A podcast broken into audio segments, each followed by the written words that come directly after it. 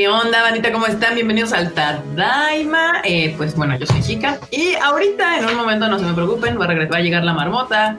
El que no sabemos si hoy llegue es Mr. Q, pero ahora se avisó. Entonces, no pasa nada, no pasa nada, todo tranquilo. Y déjame muteo este sonido porque ahora sí me escucho doble. Está, ya. Muy bien, ahora sí, hemos llegado a su Tadaima de miércoles. Hoy es miércoles. Hoy es miércoles, sí. Hoy es miércoles, bandita. No me equivoqué, todo está perfecto. Hay harta noticia, a diferencia de otros, de otros días. Ahora sí hubo, hubo bastante movimiento. no veníamos por el mame de los tweets de Freud y Attack on Titan. Yo ya eso vine. también, también. Sí, Freud, ayer, ayer se puso intenso, ¿eh? Sí, ahí pateaste el avispero más, este, más peligroso que hay. Según yo, nomás le contesté a un güey random y mira. No, bueno, se armó. Pero bueno, aprovechando de que ya estamos hablando de tus desmadres que armas en las redes, saluda a la bandita. Bandita, ¿cómo están? Muy, muy buenas noches. De aquí un, Tadaima Live más para compartir con ustedes el ranteo, el ranteo bonito de esta semana, que sí, hubo bastante, bastante noticia. Ahora sí, ya también hay más chismecito con el tema de Yashahime. De las, del último par de horas ya se armó una revolución. Mejores causas, por mejores causas hemos armado revoluciones, pero bueno, ok, vamos a, vamos a comentarlo también. Exacto, sí, hoy, hoy vamos a hablar de harto tema que está aquí presente y pues mientras producer saluda a la bandilla en lo que llega a la marmotilla. ¿Qué onda bandita? Aquí llegando a cotorrear un rato en este sagrado miércoles de Tadaimisa. El sagrado, sagrado miércoles. Y bueno, pero siempre le toca a la marmota saludar a la banda, pero yo digo que ahora te toca a ti. Bueno, Voy a saludar a los que están ahí en el chat del, del YouTube. ¿No? Para que a ver, a ver quién anda por ahí. Pues saludos a la bandita, saludos a David Enciso, eh, a Carlos M, que también anda por ahí, a Shido99, a Valeria Nájera, gracias, gracias, a Fernando Rodríguez, Marco Polo, a Pablo, Pablo Patiño, eh, a este Katian Champala, que pues también por ahí andaba hace un ratito, Andrés Rodríguez Sánchez, eh, Jerry Go, eh, JS Uriel, Julio, Julio C, perdón, ya lo ando leyendo en inglés, Alan Ortiz, Demian Zamarripa, Chucho Pipe, buenas noches, Alejandra Martínez, Adri Méndez, aquí ya estoy repitiendo, Andrés López, a René Mackenzie, que también anda por aquí, a Diego Sol, a Fernando Vargas, a Rodrigo Rodríguez, a Skretting Ecuador, Eduardo Pablo, buenas noches, a M. Gustavo CC, supongo que es referencia a Code Guías, este, supongo, quién sabe, a Mario Alberto Campos, saludos también a Eli Jaeger, a Carlos Rivera Galván, a Naruto Lee, a, eh, aquí estoy repitiendo, repitiendo, a Eliezer Mercado, Tamaki Kawaii, buenas noches, a, a Dan Anleu, que también anda por aquí acompañándonos, a Ecolira TV, que está chido, eh, Antares Vázquez, Natalia López también, que estaba haciendo su cena hace un ratito, buenas noches, Eduardo Conti, Omar González, Enrique Reyes, eh, Bites the Dust, Enrique MR, Son Power 94, eso el Son Power está chido. Eh, Eduardo Pérez, ¿qué onda bandita? Y pues listo, creo que son más o menos los que andaban temprano.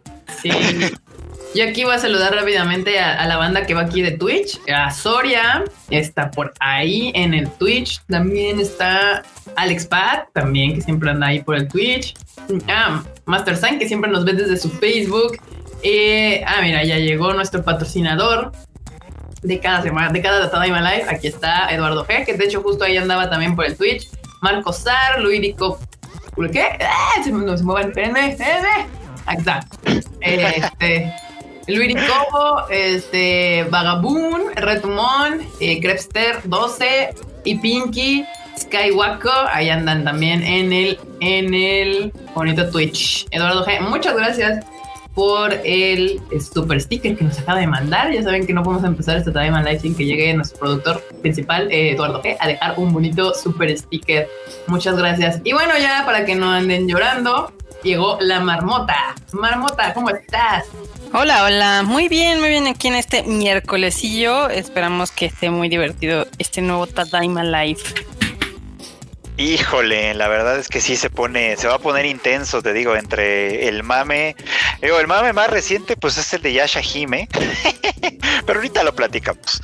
Sí, sí, sí, sí, vámonos primero con una, con noticias menos intensas, menos, menos polémicas, más de, de nota rápida, como por ejemplo de Seven, Nanatsu no Taisai, porque por alguna razón Seven Deadly Things me cuesta más trabajo.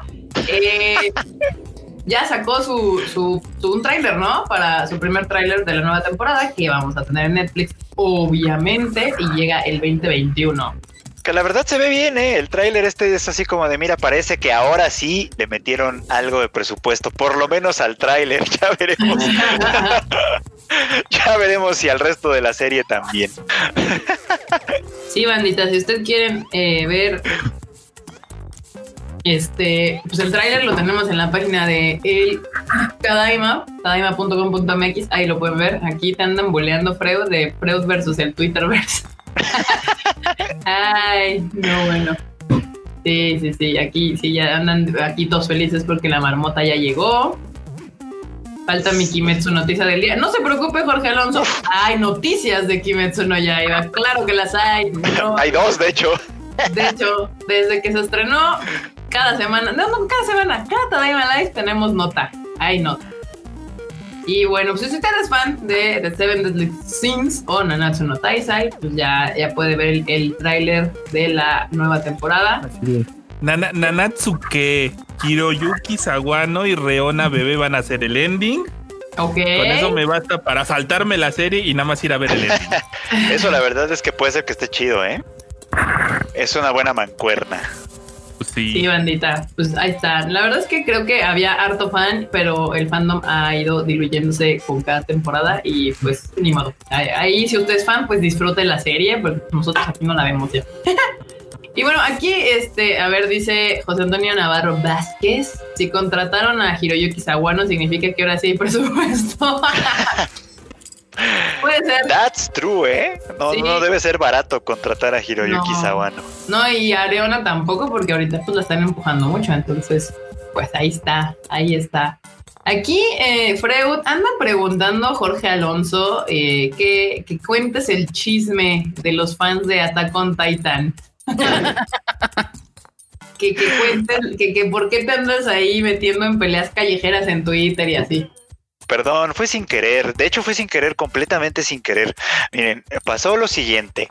Estaba yo leyendo el timeline y me apareció por ahí una nota eh, que, que era de hecho sobre Kimetsu no Yaiba. Ya ven que estos días ha dado mucho de qué hablar porque pues le sigue yendo bien en el cine y etcétera, Y hay mucha banda que por alguna razón le arde mucho que eso esté sucediendo. O sea, yo no sé si es porque tienen acciones en, en, la, en el comité de producción de Attack on Titan, si su, si su papá es el autor de, One Piece, no sé, o sea, yo no sé exactamente por qué, pero neta les resiente un chingo que a Kimetsu no Yaiba le esté yendo tan bien.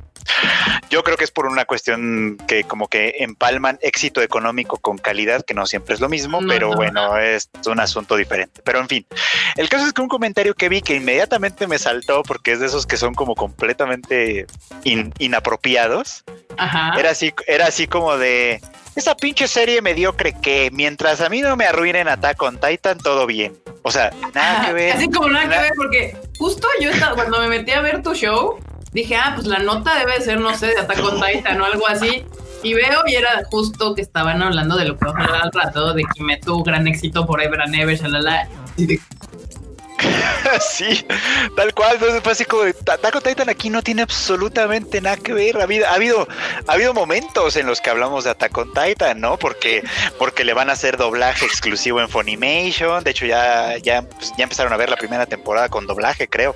Este, porque la van a tener en exclusiva, no sé qué. Entonces yo nada más le puse a ese monito random que no sé quién es este le puse, no, pues o sea, la verdad es que Attack on Titan ya, es, un show, ya es un show mediocre. O sea, no se va a volver mediocre, ya es un show mediocre. Porque esa sí es mi opinión honesta, ustedes la saben, ustedes la conocen. o tal vez no la conocían, si son nuevos, porque a veces llegan nuevos a este Tadaima Live, pero quienes ya me conocen de hace tiempo ya saben que desde hace mucho yo sostengo la idea de que Attack on Titan pues es un show que ya dio lo mejor de sí y lamentablemente lo dio hace mucho tiempo. Entonces, le siguen sacando, eh, le siguen sacando jugo porque pues tiene mucho fandom y en Estados Unidos es repopular, además, eso me, eso, eso me queda claro. Entonces, aparentemente el problema fue que se me ocurrió contestar a un tuit en inglés, contestarle en inglés y oh, Dios mío. Porque si lo hubiera contestado en español, pues lo más probable es que hubiera muerto ahí. Probablemente. Pero te mandaron a la horda de fans. Güey, o sea, es que neta, la respuesta al tweet de Freud fue completamente desproporcionada. O sea, literal, yo dije, es que Freud literal fue a, mentarle la mamá a alguno, a todos ellos, a su casa, porque estaban reaccionando horrible. Y entonces eso me deja ver que no ya solamente le pisó los callos a One Piece y a su fandom, sino ya está pisando los callos de Attack on Titan y su fandom que no tiene como nada que ver una cosa con la otra. O sea, el éxito de Kimetsu no elimina los éxitos o fracasos de las otras series. O sea, es como de no pasa nada, compas. Ni, ni, ni Shinkai se emputó tanto de cuando le avisaron que le habían quitado su serie, su película de segundo lugar. O sea. No, hasta eso Shinkai contestó bonito, la verdad. Sí, como, como debe de contestar en un mundo profesional y competitivo. Los gringos no tienen este concepto de se dice y no pasa nada. Entonces, literal fueron a spamear al Freud. Yo ahí también estuve ahí picándole a varios porque la verdad es que es muy divertido. O sea, siempre pasa. Y la gente se pone mal, o sea, lo toman como una bandera casi casi de su personalidad. Y es así de, a ver, o sea, Attack on Titan tuvo su momento hace cinco años. Hace cinco años era cuando estaba en el hit, donde la empezaron a estirar, donde empezaron a sacar, ya sabes, los live action y demás. Y pues ya, ya cayó su fandom y la gente ahorita está muy feliz y emocionada con Kimetsu. Es el ciclo de la vida del anime, del shonen y demás. Y, la gente dice, no, es que este, no va a durar tanto ese mame de Demon Slayer. Y así de, güey, le faltan años de temporadas de anime. sí, por lo menos el, fandom puede durar, el, el hit de Kimetsu no Yaiba puede durar otros dos o tres años, fácil. Sin problema. Y más porque justamente, o sea, apenas viene la película, que es un, arco de, del manga, pero después se pueden aventar la temporada 2 y volver a levantar el hype. Entonces, o sea, y, y Attack on Titan ya termina, en diciembre termina. En diciembre lanzan la última temporada, bueno, la segunda parte de la última temporada de Attack on Titan y ya. Y ya va a terminar y entonces ya veremos, pues, ¿no? O sea, ya veremos si, si, si sobrevive a las expectativas o no. O sea, yo, yo lo único que siempre tengo que decirles de Attack on Titan es, se le nota demasiado que la tuvieron que alargar. O sea, se le nota mucho.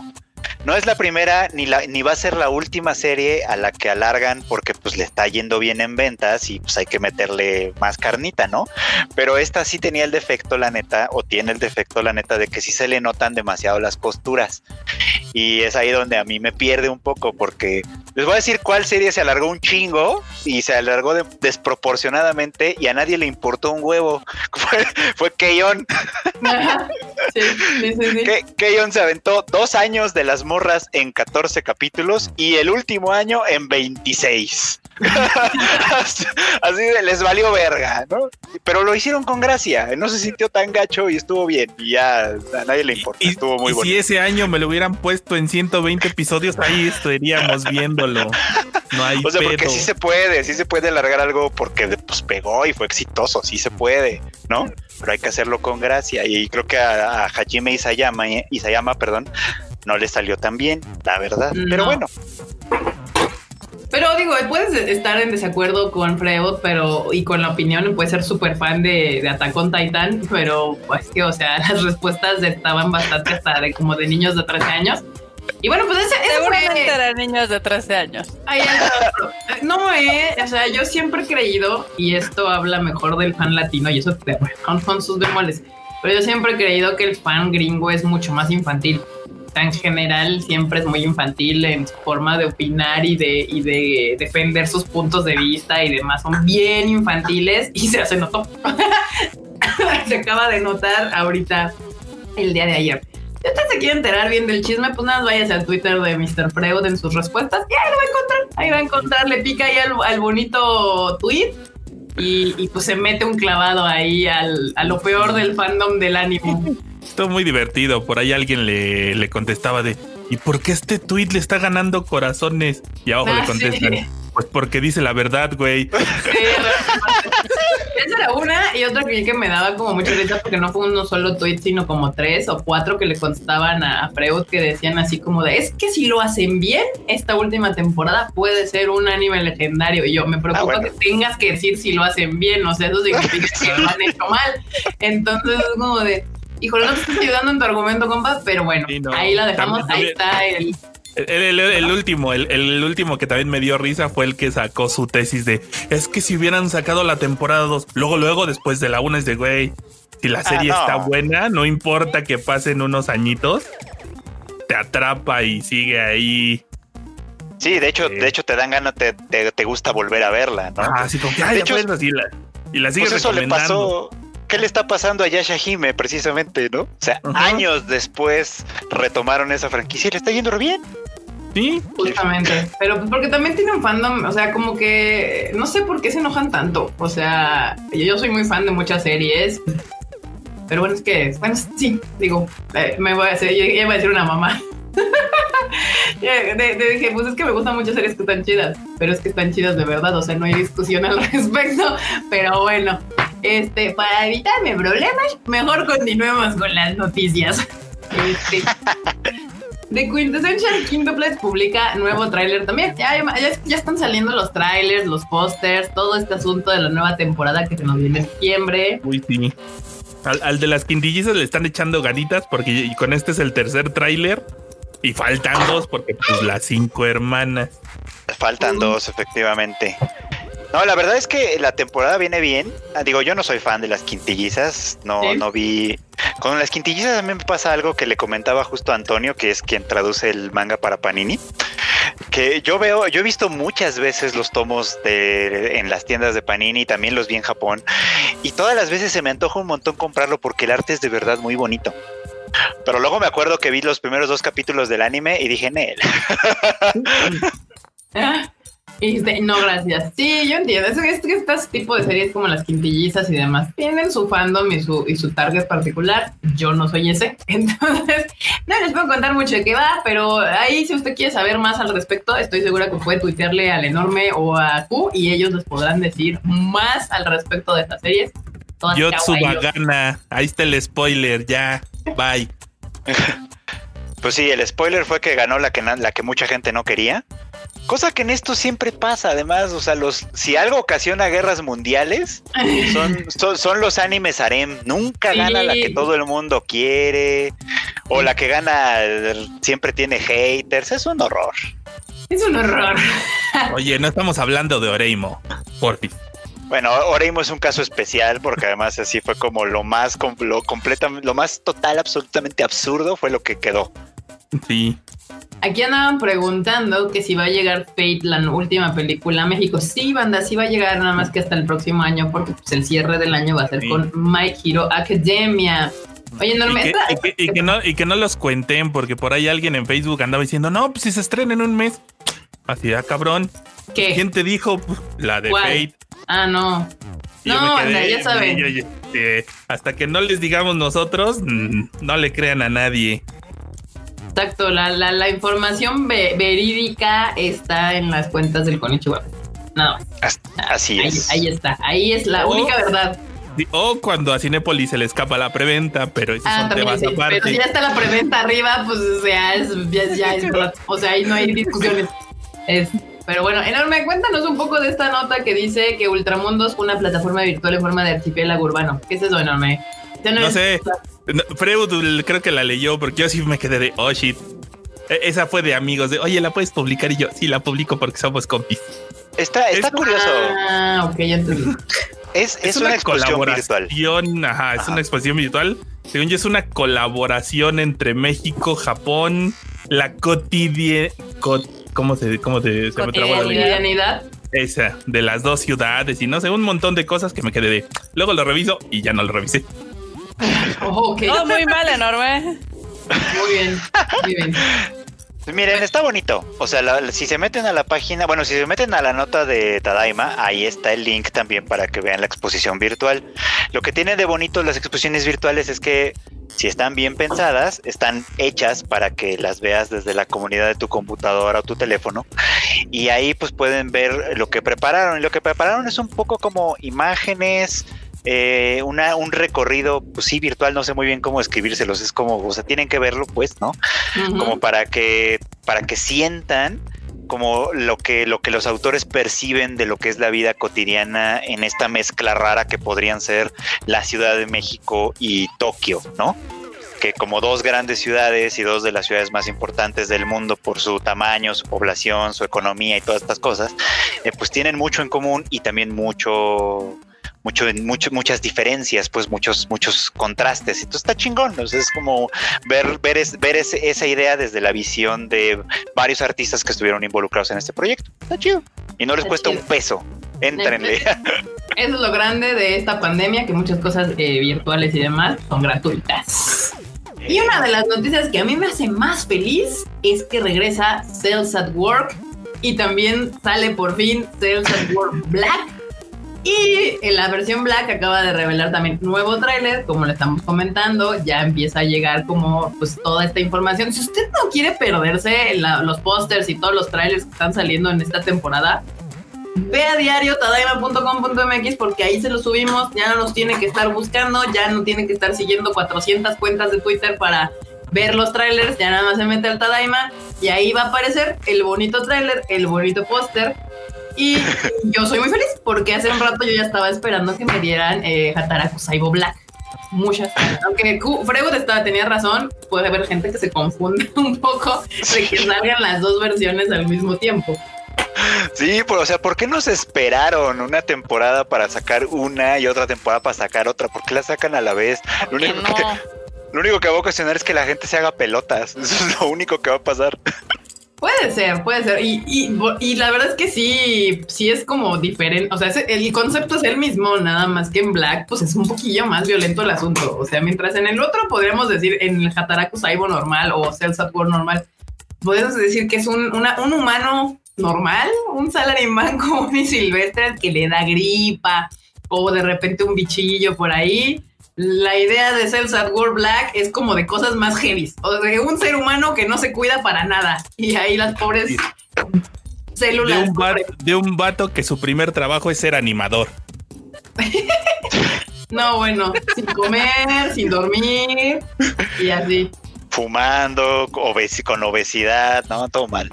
Todo mal. Y bueno, la, también la diferencia es de que también las células rojas y las células blancas cambian de, de, sexo, digamos, porque ya ven que en Hataraku algo normal, bueno, de género, este, pues es, la, la, célula roja es mujer y la célula blanca pues es un batillo. Y acá la, la, la badass, tu waifu, es la célula blanca. Y pues el batillo es como la célula roja de, ah, rescátenme, voy a morir, me quieren matar todos. Y así. La verdad es una serie muy divertida, se la recomiendo mucho, uno aprende bastante también, no diría que no, pero la verdad es que hasta los mismos médicos dicen que pues sí está bien explicado.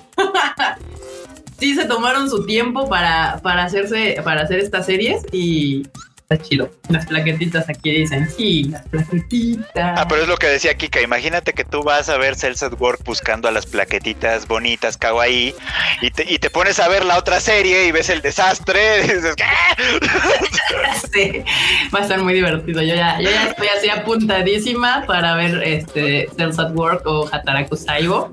Eh, las dos, porque justo no, todavía creo que no tienen fecha de estreno, pero es 2021, enero del 2021 salen. Sí, las dos en esta temporada siguiente.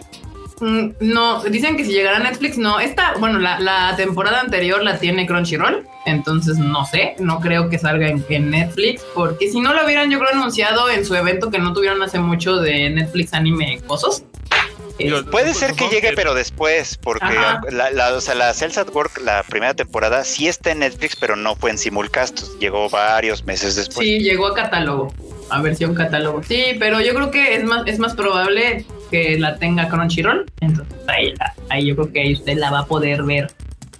Este, los glóbulos rojos versus glóbulos blancos. Sí, bueno, pues no son ellos en contra ellos, ¿eh? si, si los glóbulos blancos empiezan a atacar a los glóbulos rojos, tienes un gran problema. Tenemos lupus. Dale, doctor House, es lupus. Es lupus. sí, no, no, es, es mala idea que eso llegue a pasar en un cuerpo humano. Es una, sería una reacción autoinmune y, y esas usualmente mueres. Sí, no son nada deseables, la verdad. No, no, no. Ojalá nunca les pase. Pero bueno, ahí está la noticia de este de Cells No se van a confundir, banda. no, no, no, no, Va a haber dos Cells at War, Cells War normal y la versión Black. ¿Qué pacho? ¿Tú me puedes contar qué, qué onda con el Akimatsuri de este año? ¿Va a ser online? ¿Qué pasó? ¿Qué sucede? ¿Qué está pasando? Pues eso. pues como ya saben, muchos de los eventos que se hacían ahora sí que de manera presencial, pues han sido afectados por COVID-chan, ¿no? Y el Akimatsuri, pues la verdad es que sí era un festival que reunía cantidades estúpidas de gente. Bueno, o sea, casi siempre tenían de 5 mil a 10 mil asistentes ahí en la Fundación Japón o en la Asociación México-Japonesa. Y pues ahora evidentemente decidieron hacerlo de manera virtual, como la ves. Pues me, suena lógico. De hecho, o sea, si ustedes de aquí del defectuoso, otaku del defectuoso, el Akimatsuri era un evento al que pues, la mayoría de los otakus, si no fueron, no van cada año, fueron alguna vez. Fue de esos eventos que dije, una, pues vamos a ir a la, la Asociación México-Japonesa a hacerle a que uno esté en el. Básicamente, es cuando no has ido a Japón, vas todos los años porque pues evidentemente es como el sueño, ¿no? Ya que vas a Japón, pues puede ser que vayas nada más para deprimirte un poco, pero pues tiene varios eventos, eh, tiene varias presentaciones, va a empezar este viernes. Y va a tener algunas presentaciones o digamos que invitados de lujo. Todo esto se va a transmitir a través de la página del Facebook eh, de la asociación. Va a ser un como Facebook, Facebook Live, ¿no? Así es. Y pues eh, creo que de lo más, este, digamos que de las cosas más atractivas de este festival que va a ser ahora online, va a ser la presentación de Sora Tokui. Esta sello slash idol, que pues muchos conocen por ser Nico Yasawa de Love Life. Nico, Nico, Ni. Exacto. Exacto. Y también sale en Pop Team Epic y muchos otros animes, ¿no? Entonces, ese es. ¿Quién no sale en Pop Team Epic? Bueno, sí, tienes toda la razón. Pero este, digamos que es como de lo más este, atractivo para la gente que pueda estar. Eh, también va a estar este Atsunya Kayama, que es el jefe de operaciones de Bushi Road. Ya saben, estas tarjetitas coleccionables. Y pues también ya saben, va a haber este clases de este, trazos, caligrafía, eh, wagashis y demás. Entonces, si quieren checar toda la oferta que va a haber eh, de cuestión cultural, pues métanse ahí al Tadaima, ahí tenemos toda la nota. Te has olvidado del evento más importante que van a tener, Marmota. ¿Cuál? ¿Cuál, cuál Sora Tokui ni que nada? Van a transmitir el festival de Shiba Inus. Ese es el importante, Marmota. Está bien. No es cierto, banda. Si usted lo quiere ver, o sea, y porque ahí aquí en la página del Tadaima tenemos, eh, pues, por día más o menos qué eventos va a haber, como conferencias y demás. Entonces, si quieren ver, eh, ahí va a estar. Y pues va a ser gratuito. Igual que, el, que, la, que, el, que la presentación que hablábamos hace rato, va a ser en el Facebook Live. Ahí también tenemos el link para el Facebook Live de, de la asociación. Supongo que es en la de la Asociación México-Japonesa. Para que la puedan. Ahí lo pueden ir a ver también. Alguien dijo Shiba Inu, ¿ya ves, Marmota? Te dije, te dije que lo importante era ese. Ya vi. Ya ves, este, y pues ya nada, aquí lo pueden encontrar. Y, y vamos a hablar de justamente el tema que estaba mencionando Freud hace ratillo. De Yashahime Princess ya tiene, anuncian el doblaje en español en Crunchyroll. Está viendo drama, ¿eh? Así es lo que estaba diciendo justo Freud hace rato, que, que, es drama, drama, drama. O sea que está, es que siempre el doblaje es drama. ¿Por qué? ¿Por qué son así, banda? ¿Por qué son así? Ay, ya ven, uno que, o sea, porque aparte me imagino a, Crunchy, o sea, Management Gringo y Crunchy México. Y, y, pues eh, Ryujin y Dulce y todos de sí, vamos a anunciar que va a haber doblaje y la gente le va a gustar y más para la banda. Y de repente anuncias y problemas. Y problemas. Ima, ¿qué pasó? ¿Qué pasó? Cuéntenme. Ok, pues como siempre, ¿no? O sea, realmente va a haber como un cambio de actores. Entonces los actores de México se están poniendo ahí medio princesas. Bueno, no princesas, es que evidentemente les pega aquí en el ego y demás. Eh, yo creo, eh, digo, yo sé que es un tema sensible tanto para los fans como para los actores, pero debe de haber alguna razón por la cual muchos estudios americanos están prefiriendo trabajar con otros estudios y no con los mismos de siempre.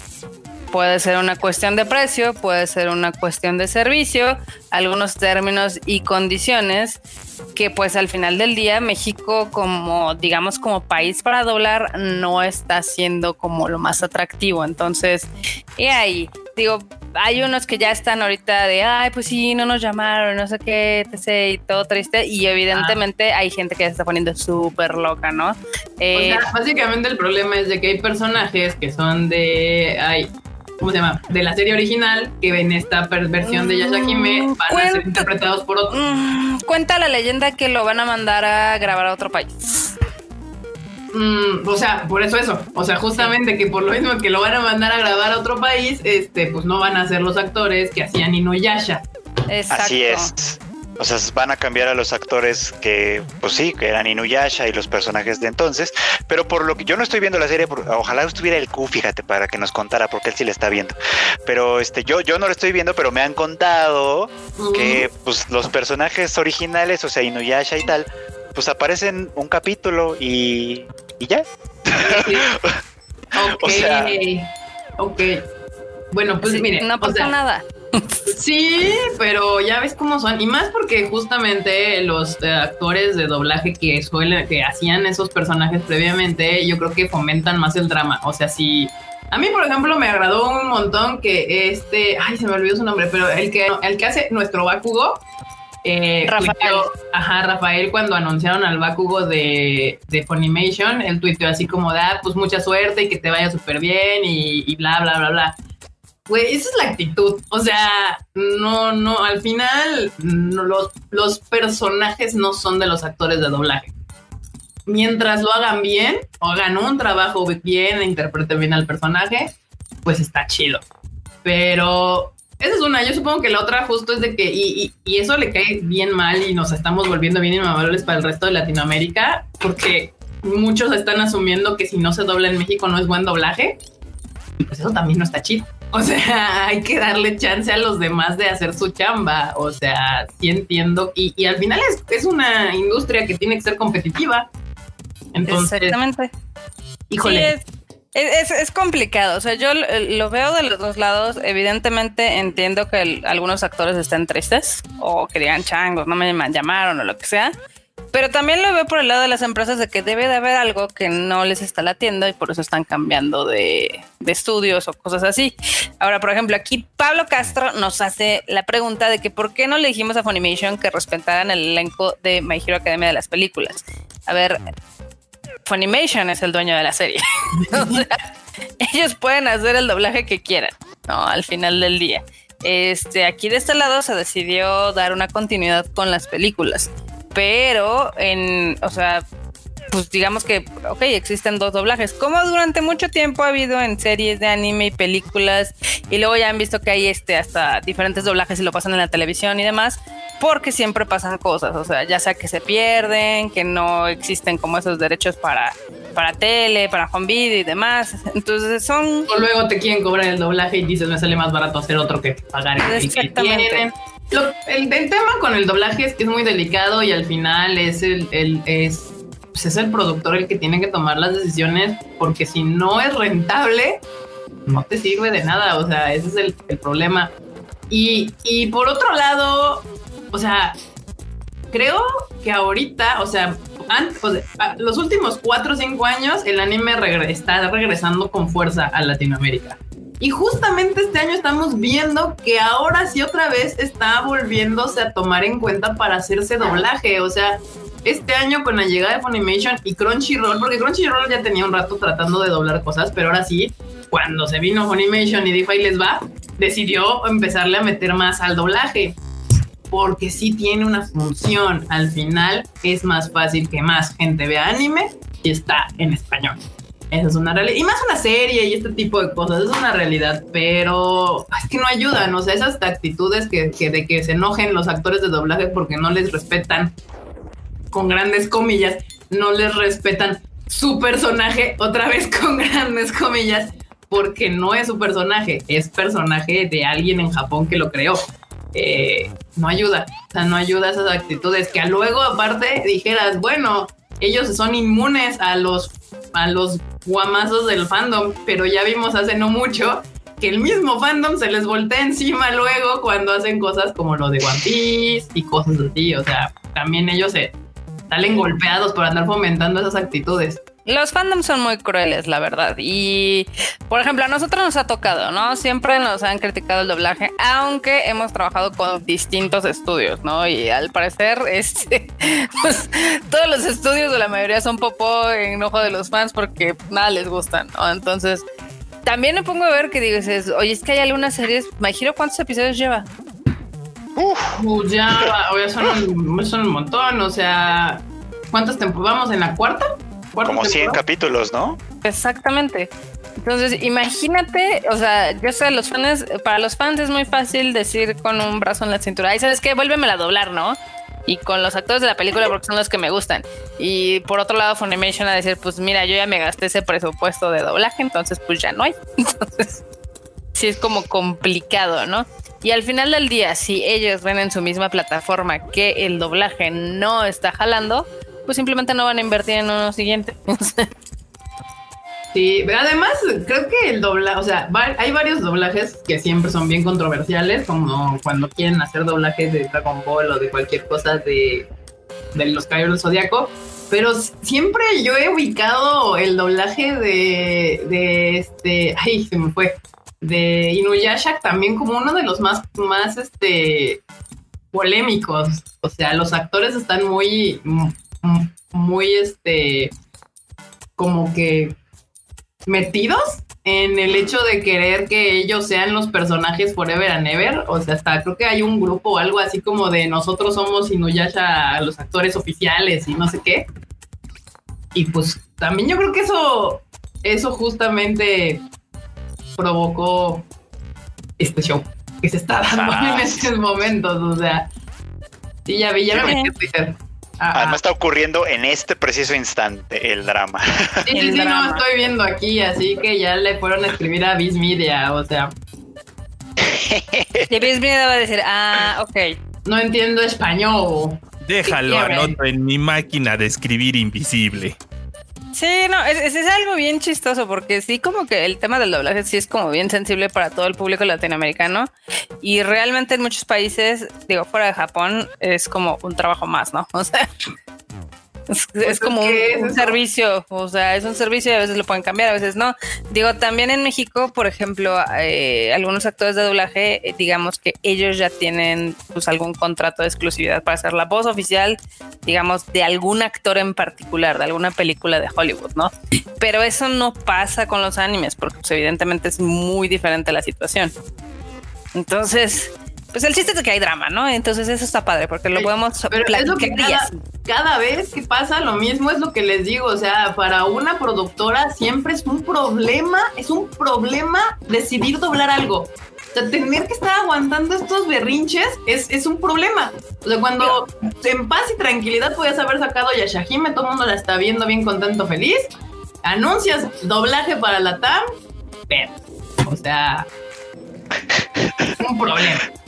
Yo pensé que iban a estar contentos. O sea, neta que cuando, cuando, cuando, compartimos la nota, yo dije, ay, qué padre, la gente va a estar contenta. Oh, iluso. Es complicado, es complicado. O sea, también es que hay que tomar en cuenta cómo es la actitud latinoamericana. Por ejemplo, en Estados Unidos, si hay algún actor de doblaje que hace X o Y personaje, no puede ir de convención en convención. O sea, usualmente los llevan las mismas distribuidoras para promocionar algún título en particular. Pero aquí también se, crea como ese vínculo pues, amistoso, de cariño entre el fandom y, digamos, los actores, porque pues, ellos se la viven también, pues, antes del COVID. Es varo, es varo, para ellos. También por eso no es como que sea de, buena voluntad el que se peleen los personajes. ¿eh? Ah, no, obvio, no, no, no, no. O sea, para ellos, evidentemente, es también, digamos que un beneficio económico Y es fama y es reconocimiento y es posiblemente más chamba y demás. O sea, tampoco es la santa caridad, ok. Pero sí siento que hace falta como esa poquita, un poquito más de prudencia en cuestión de, si es que yo soy la voz oficial, pues es, es como, no, o sea, la voz oficial es la del personaje japonés. No, la voz oficial es la que diga el dueño de la licencia que es. Esa es la voz oficial, no, no la del, no que la que el actor quiera. Aquí Diego Armando Maradona nos viene a visitar desde los cielos. desde el más allá. Desde el más allá nos viene a visitar y dice, hola Todaimos, me brinqué la línea y me fui al más allá, sos grandes. Deberían hacer un sad word de, mi cuerpo ahorita, les mando al cu. Ese va a ser el black, ¿no? Sería el Black. Ese ya, ya se hizo, querido Diego Armando Maradona. Ya existe ese anime, se llama Ataraku Saibo Black. Este, y pues nada, ahí muchísimas gracias por el super chat. Siempre se agradece eh, ese apoyo a este bonito programa que hacemos con muchas ganas. se lo juro. se lo juro por Dieguito Maradona. Exacto, exacto. Y todos así de FF. estoy viendo, me estaba aquí andaban comentando que ya es trending topic en Twitter y no en chat. Pero este no, no lo veo, no, no me sale aquí pueblo. Ah, no, todavía no es. Tal vez cuando, cuando. Cámbiate de región a México. Estoy en México. Estoy en México. Sí, no, pero luego a veces te salen como cosas más de las de, aquí y no ya, ya. Por eso estaba buscando a ver si los actores de doblaje habían dicho algo, pero sí, este. Híjole, híjole, híjole. Pero bueno, ya aprendieron un poquito más de doblaje porque es complicado, digo, sí son son muchos pedos y a veces eh, no es una inversión que se recupere o que justifique su, ahora su gasto, ¿no? O sea, si dijeras, oye, es que si la doblo, el triple de personas van a ir a ver mi película o van a comprar el Blu-ray de mi serie, pues la verdad es, que no. Déjame, les digo algo que es pues, un pack para nosotros, por lo menos en cine. Hasta la fecha, mm, todas las películas que hemos doblado, la mayoría de las visitas han sido en japonés. O sea, y ni siquiera es de que, ay, no, es que el 51% lo vio en japonés y el 49% con doblaje. No, sigue siendo todavía hasta la fecha como el 70% de la gente la ve. como el 80%. Pues algo así. Y, y, el demás con doblaje. Entonces, sí, la idea, obvio, es como agrandar el mercado con la gente que le da flojera leer subtítulos, porque hay muchas. Pero este, ¿cómo se llama? Pero luego lidiar con estas cosas sí es como, y es cansado, o sea, es cansado porque tú lo anuncias con emoción, con ganas de que la gente diga, huevo, sí, porque aparte es un es chamba, es chamba tuya, es dinero y es estar haciendo revisiones y demás, y luego para que nada no les guste y que siempre sean problemas. Y luego, luego también la actitud, este, hartante, ¿no? De los, ah, pues es que, o sea, no se oye mal, pero pues yo por eso la veo en japonés, es que no es para ti, o sea, a lo mejor se enojan, pero pues ese doblaje es para quien le guste, quien quiere llevar a su mamá. Ya nos han tocado comentarios de, es que fui a ver la película con mi mamá porque ella no sabe qué pinches veo de monas chinas y le encantó la película. Pues para ellos es todo eso. Por ahí también alguna vez nos contaron este que alguien iba con sus abuelos, que porque pues no, pues, no lo dejaban ir solo y dice, ah, pues voy con mis abuelos ahí al cine y dice, entonces pues, con los que tienen doblaje, pues ya no se queda nada más ahí dos horas esperando a que termine este desmadre. Pues está padre. Se le olvida a la gente que así, pues, si a ti te gusta verlo en japonés, pues síguelo viendo en japonés. O sea, no te quita nada que se haga un doblaje. Exacto. Y también por aquí en el chat nos están diciendo que en algunos países nada más está My Hero Academia en japonés. Sí, eso puede pasar y principalmente porque pues evidentemente cada cine de cada país decide cuál versión quiere exhibir. Eh, pues por la misma experiencia de si no les ha ido bien con los doblajes, pues seguramente la van a exhibir nada más en japonés. Depende, depende mucho de cada digamos, de cada cadena de cine y demás. O sea, entonces.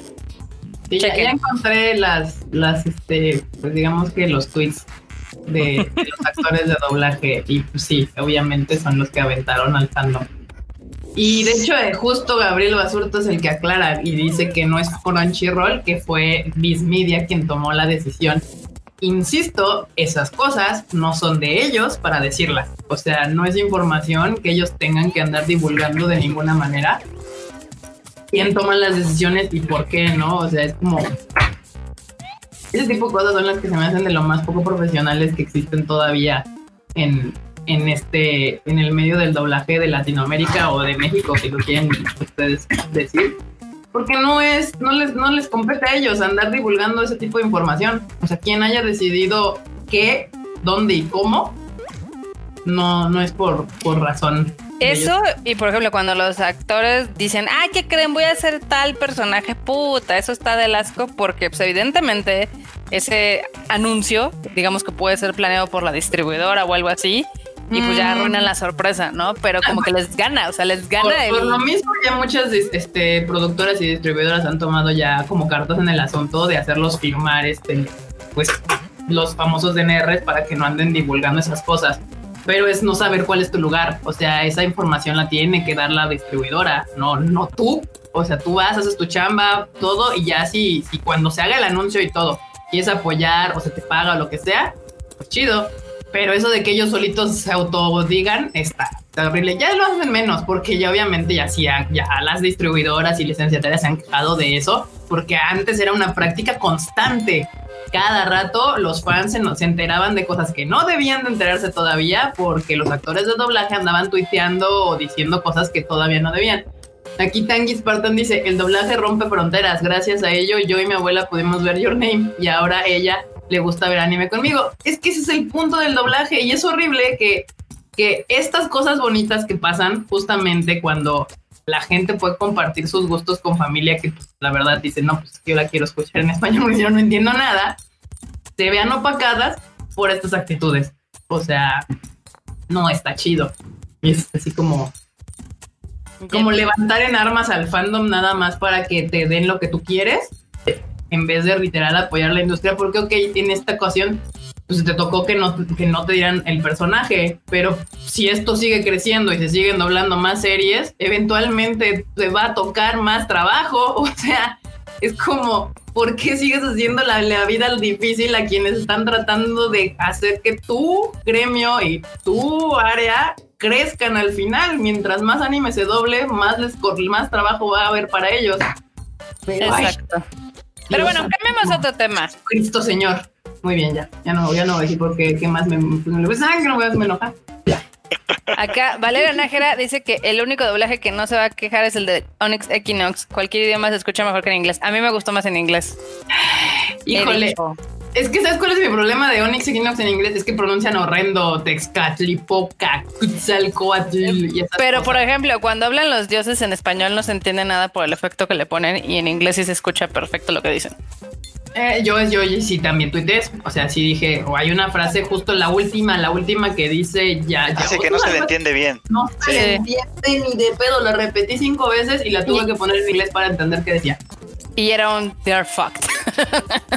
Sí, pero es un tema de la mezcla de audio, no, no tanto de. Sí, no creo que haya sido el actor, sino más bien justo el efecto que le ponían a los dioses. Pero yo también, no, yo sí la voy a ver en español. La verdad es que no me gusto de verla en, inglés. Además, porque van a decir un montón de nombres en náhuatl y pues los gringos les va a costar un montón de trabajo. O sea, si a uno que habla español de repente decir que tal cuatro se te, se te traba la lengua, pues imagínate, ¿no?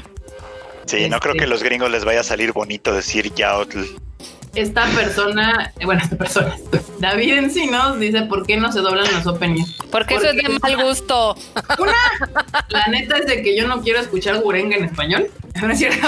Pero la, razón verdadera es este que son, es, la, las canciones son otros derechos muy distintos. O sea, no es cuando tú compras la serie, si tú quisieras tocar el opening o el ending, tienes que pagar más bar. Y son otros, otros derechos que ya ven qué pasó con Evangelion en Netflix. Tal cual. Y actualmente yo es más, ni siquiera creo que te los vendan. ¿Por qué? Porque obviamente Japón y Sony Music por lo menos está con todo promocionando a sus, a sus, a sus este, artistas.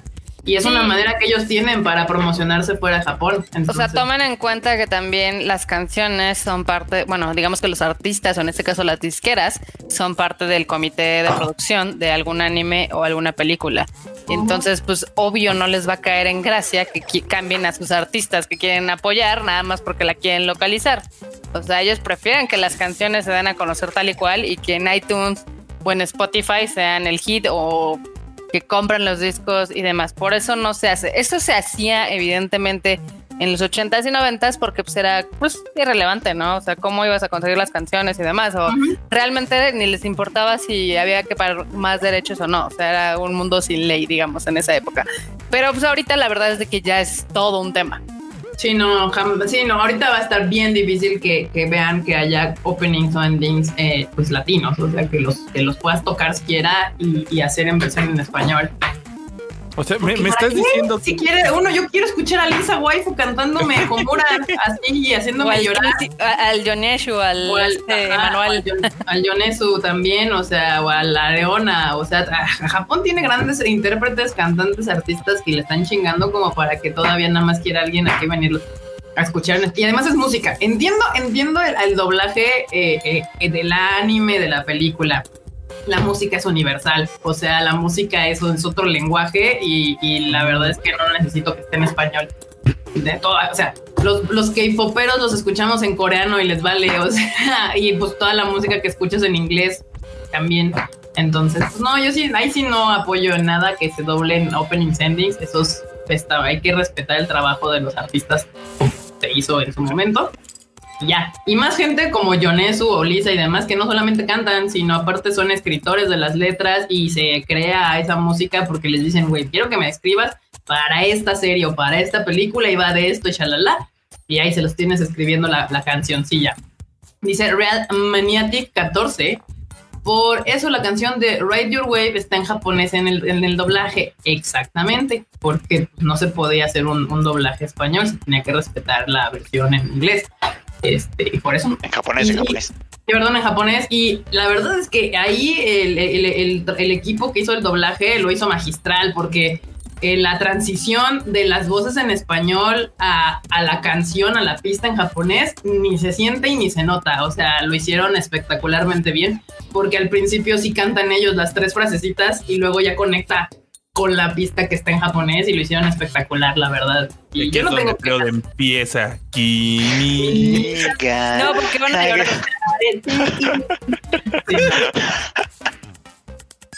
Acá dicen que Kika ya no confunde días sino Perdón. Perdón. Dan and Leo dice, los que doblan en español ya se andan apropiando los personajes, se imaginan queriéndose apropiar las canciones de Lisa. Uy, no, aquí sí hay sangre, ¿eh? O sea. aquí sí hay quien le defienda sus cosas. En casa somos la primera línea de defensa. La primera línea de defensa de la waifu más poderosa de Japón el día de hoy. Y hablando de la waifu más poderosa de Japón el día de hoy, este, Lisa, Komura, tu cancioncita, lleva seis semanas en el primer lugar. O sea, ¿te saltaste como siete notas de nuestra escaleta? Marmota, yo llevo la escaleta. Ya, por favor, sígueme ahí y deja de leer la otra escaleta. Pues es que me pierdo. Tú, atención a mí. Es lo único que necesitas hacer Tú eres la única que no se ha acostumbrado aquí a la dirección. Qué horror. Está bien, a ver, sigue. esto no es este una democracia. no, ya sabemos que no. Pues nada, eso que pues llevamos seis, seis semanas, seis semanas lisa, Komura, primer lugar. Continuemos aquí a que termine el año yo no veo, mientras, mientras Kimetsu no abandone el primer lugar de taquilla en el cine, Lisa no va a abandonar el primer lugar de, en, rolas. Komura no se va a mover. y es una hazaña, es la primera vez que una chica, que una artista femenina hace ese récord en específico en las listas de, de Oricon. El anterior fue Kenshi Yonezu con dos rolas diferentes. El Emanuel japonés, muy bien. ¿Cómo ves? El Emanuel. Está, o sea, la verdad es que está chingón. Yo estoy muy feliz de que le esté yendo súper bien a Lisa Waifu. Eh, la verdad es de que es bonito ver cómo ha crecido. O sea, desde que la conocimos en Anime Expo, que se veía así toda súper verde ahorita. Entonces, yo creo que ya va a nada de cumplir su sueño, que es de hacer un Tokyo Dome. O sea, como que estaba, yo creo que estaban esperando una oportunidad así donde explotara y yo creo que ahora sí ya lo va a poder lograr en cuanto Corona Chan se vaya. Eso está increíble, o sea, a mí me encanta, o sea, me encanta cómo estamos viendo esa historia desarrollarse. Le estamos ayudando. O sea, yo todos los días escucho esa rola al menos una vez todos los días sin falta. A ver, enorme. A nosotros nos regalan evidentemente los discos y aún así los compran iTunes. O sea, ¿cómo te explico? Porque no tiene dónde poner discos. Sí, ya no tenemos. Gracias. nada más la pongo y la pongo y la pongo y la pongo para que me cuenten ahí a mi Lisa con, con un chingo de, de replays. Ah, pues lleva, lleva 10 millones de, de, streams por semana desde que salió. Wow, no manches. By the way. Marmota dice Fernando Rodríguez que quién es el Luis Miguel japonés. No sé quién es el Kenshi, el Kenshi eso. Es el Emanuel. ¿No era el Emanuel según tú? No es lo mismo Luis Miguel que Manuel. No, por eso es Emanuel. Es ah. el Emanuel. Sí, Pongan alguna de sus canciones que son baladas y luego pongan unas de las viejitas de Manuel y van a ver que suena igual el cabrón. O sea. esperemos que no haya por ahí una fan de Kenshi Yonesu. Yo soy fan de Kenshi Yonesu, ya. Te lo digo, o sea, no me importa. Está bien. Pues de hecho, Homura ya tiene 70 millones de reproducciones en YouTube. Para que vean. De, la sencilla, ¿no? O sea, del, del sencillo normal. Sí, de Homura. Porque si le sumas las que tiene en el first take de la misma rola, son casi 100 millones. Y a mí me gusta más la versión del first take que el del video. Ah, es que está súper emotiva. No, de hecho, o, sea, y además en el first take ves a Lisa en 4K, entonces eso sí. Dos por uno. Homura tiene 22 millones de, de reproducciones en el first take y Gurenje tiene ya 86. Oh, ¿Qué les digo, compas? Dice aquí Antonio Paniagua que sigue esperando ver un concierto de Lisa en vivo y a todo color. Pues porque no. Ya Por eso, por no la, no la, no la fuiste a ver. Bueno, es que también hay una época, hubo una época en la que mucha gente pues a lo mejor no la topaba tanto o no se enteraba que había conciertos. También hay muchos que pues ¿cuándo, güey? Yo ni supe. Ah, pues sí. ¿Qué les digo? Tiene que ser un early adapter, encontrar los artistas temprano, porque si no luego ya son súper famosos y ya no nos pelan. Pero bueno, y hablando de, pues obviamente, ya sigamos con el show de Kimetsu, eh, pues obviamente la nota de la semana fue que Demon Slayer, que era la nota que estábamos esperando, Marmota, perdiste. Ya superó a Your Name, ya es el segundo lugar de, es el segundo lugar de las películas de anime más taquilleras, el tercer lugar de las películas en Japón más taquilleras, porque solamente está enfrente del viaje de Shihiro y Titanic. Y en el tercero está Kimetsu no Yaiba Mugen Eren Shahen. Y pues así. Dejó atrás a Frozen. A Harry Potter y a Harry Potter, bueno, y a Frozen y a Your Name, que son las que están ahí en el quinto, cuarto y quinto lugar ahora. Ajá. O sea, no, no, no. Kimetsu no Yaiba ya hizo historia, ya se logró colar a esta selecta lista que literal, pues, o sea, lo de Your Name fue un madrazo en su época. O sea, hay que recordar que duró como seis meses en cartelera la película y medio Japón la vio y ahorita apenas van a que hacer menos, de, todavía ni siquiera llevamos dos meses y ya le pasó por encima. Son seis semanas lo que lleva, creo. Según me ocho, pero pues yo también según yo eran seis semanas. Ahorita les digo. Eh, llevan seis, semanas, seis semanas. La que lleva, bueno, ahora ya diez es Violet Evergarden. Sí, que también ahí anda en el top 10, ahí agarrándose, agarrándose con las uñas, mi querida Violet agarrándose en el top 10. Pero estoy pensando que que Demon Slayer tiene un efecto parecido ahora sí que al de Frozen, ahorita que salió el comentario de que Frozen está en esa lista también. Porque cuando salió Frozen, ¿qué pasó? Todo el mundo escuchaba la canción esa de Let It Go por todos lados, ¿no? Ah, claro. Sí. Ahorita eso mismo, pero con Homura, ya sabes. y Gurenge, porque aparte el otro efecto que sucedió es de que Lisa tiene ya tres rolas en el top 10, o sea, la de Sony, que no me acuerdo cómo se llama, pero es una que sacaron para promocionar sus audífonos. Urenge repunto, o sea, volvió a entrar en el top 10 y Homura en el número uno. Entonces, pues así los pinches japos ahorita traen a Lisa en, en todos lados. Entran al Combini, van a la Izakaya, se, pasan por Shibuya o Ikebukuro y ahí seguramente se los están ahí. Como debe de ser. Con las bocinas públicas, así de, órale, si no te gustaba, te va a gustar Homura. No es una pregunta. O sea, ya es el himno de Japón del 2020. Es un statement ahí. Sí, sí, sí, tal cual. Eh, la verdad, sí puede ser, la verdad. Sí, está, está, muy bonita. Y sí puede ser lo que dice Freud, de que literal así como este bajita del agua, evidentemente con la canción los empiecen a jalar a la película.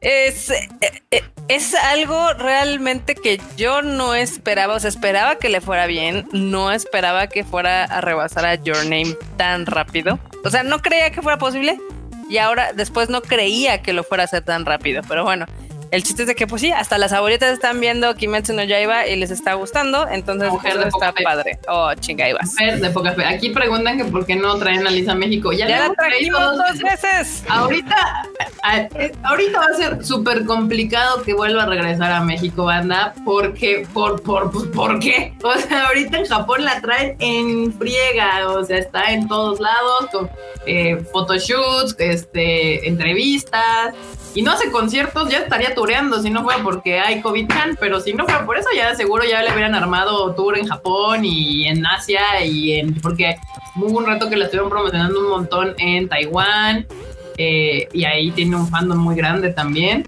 O sea, cuando estás a cuatro horas.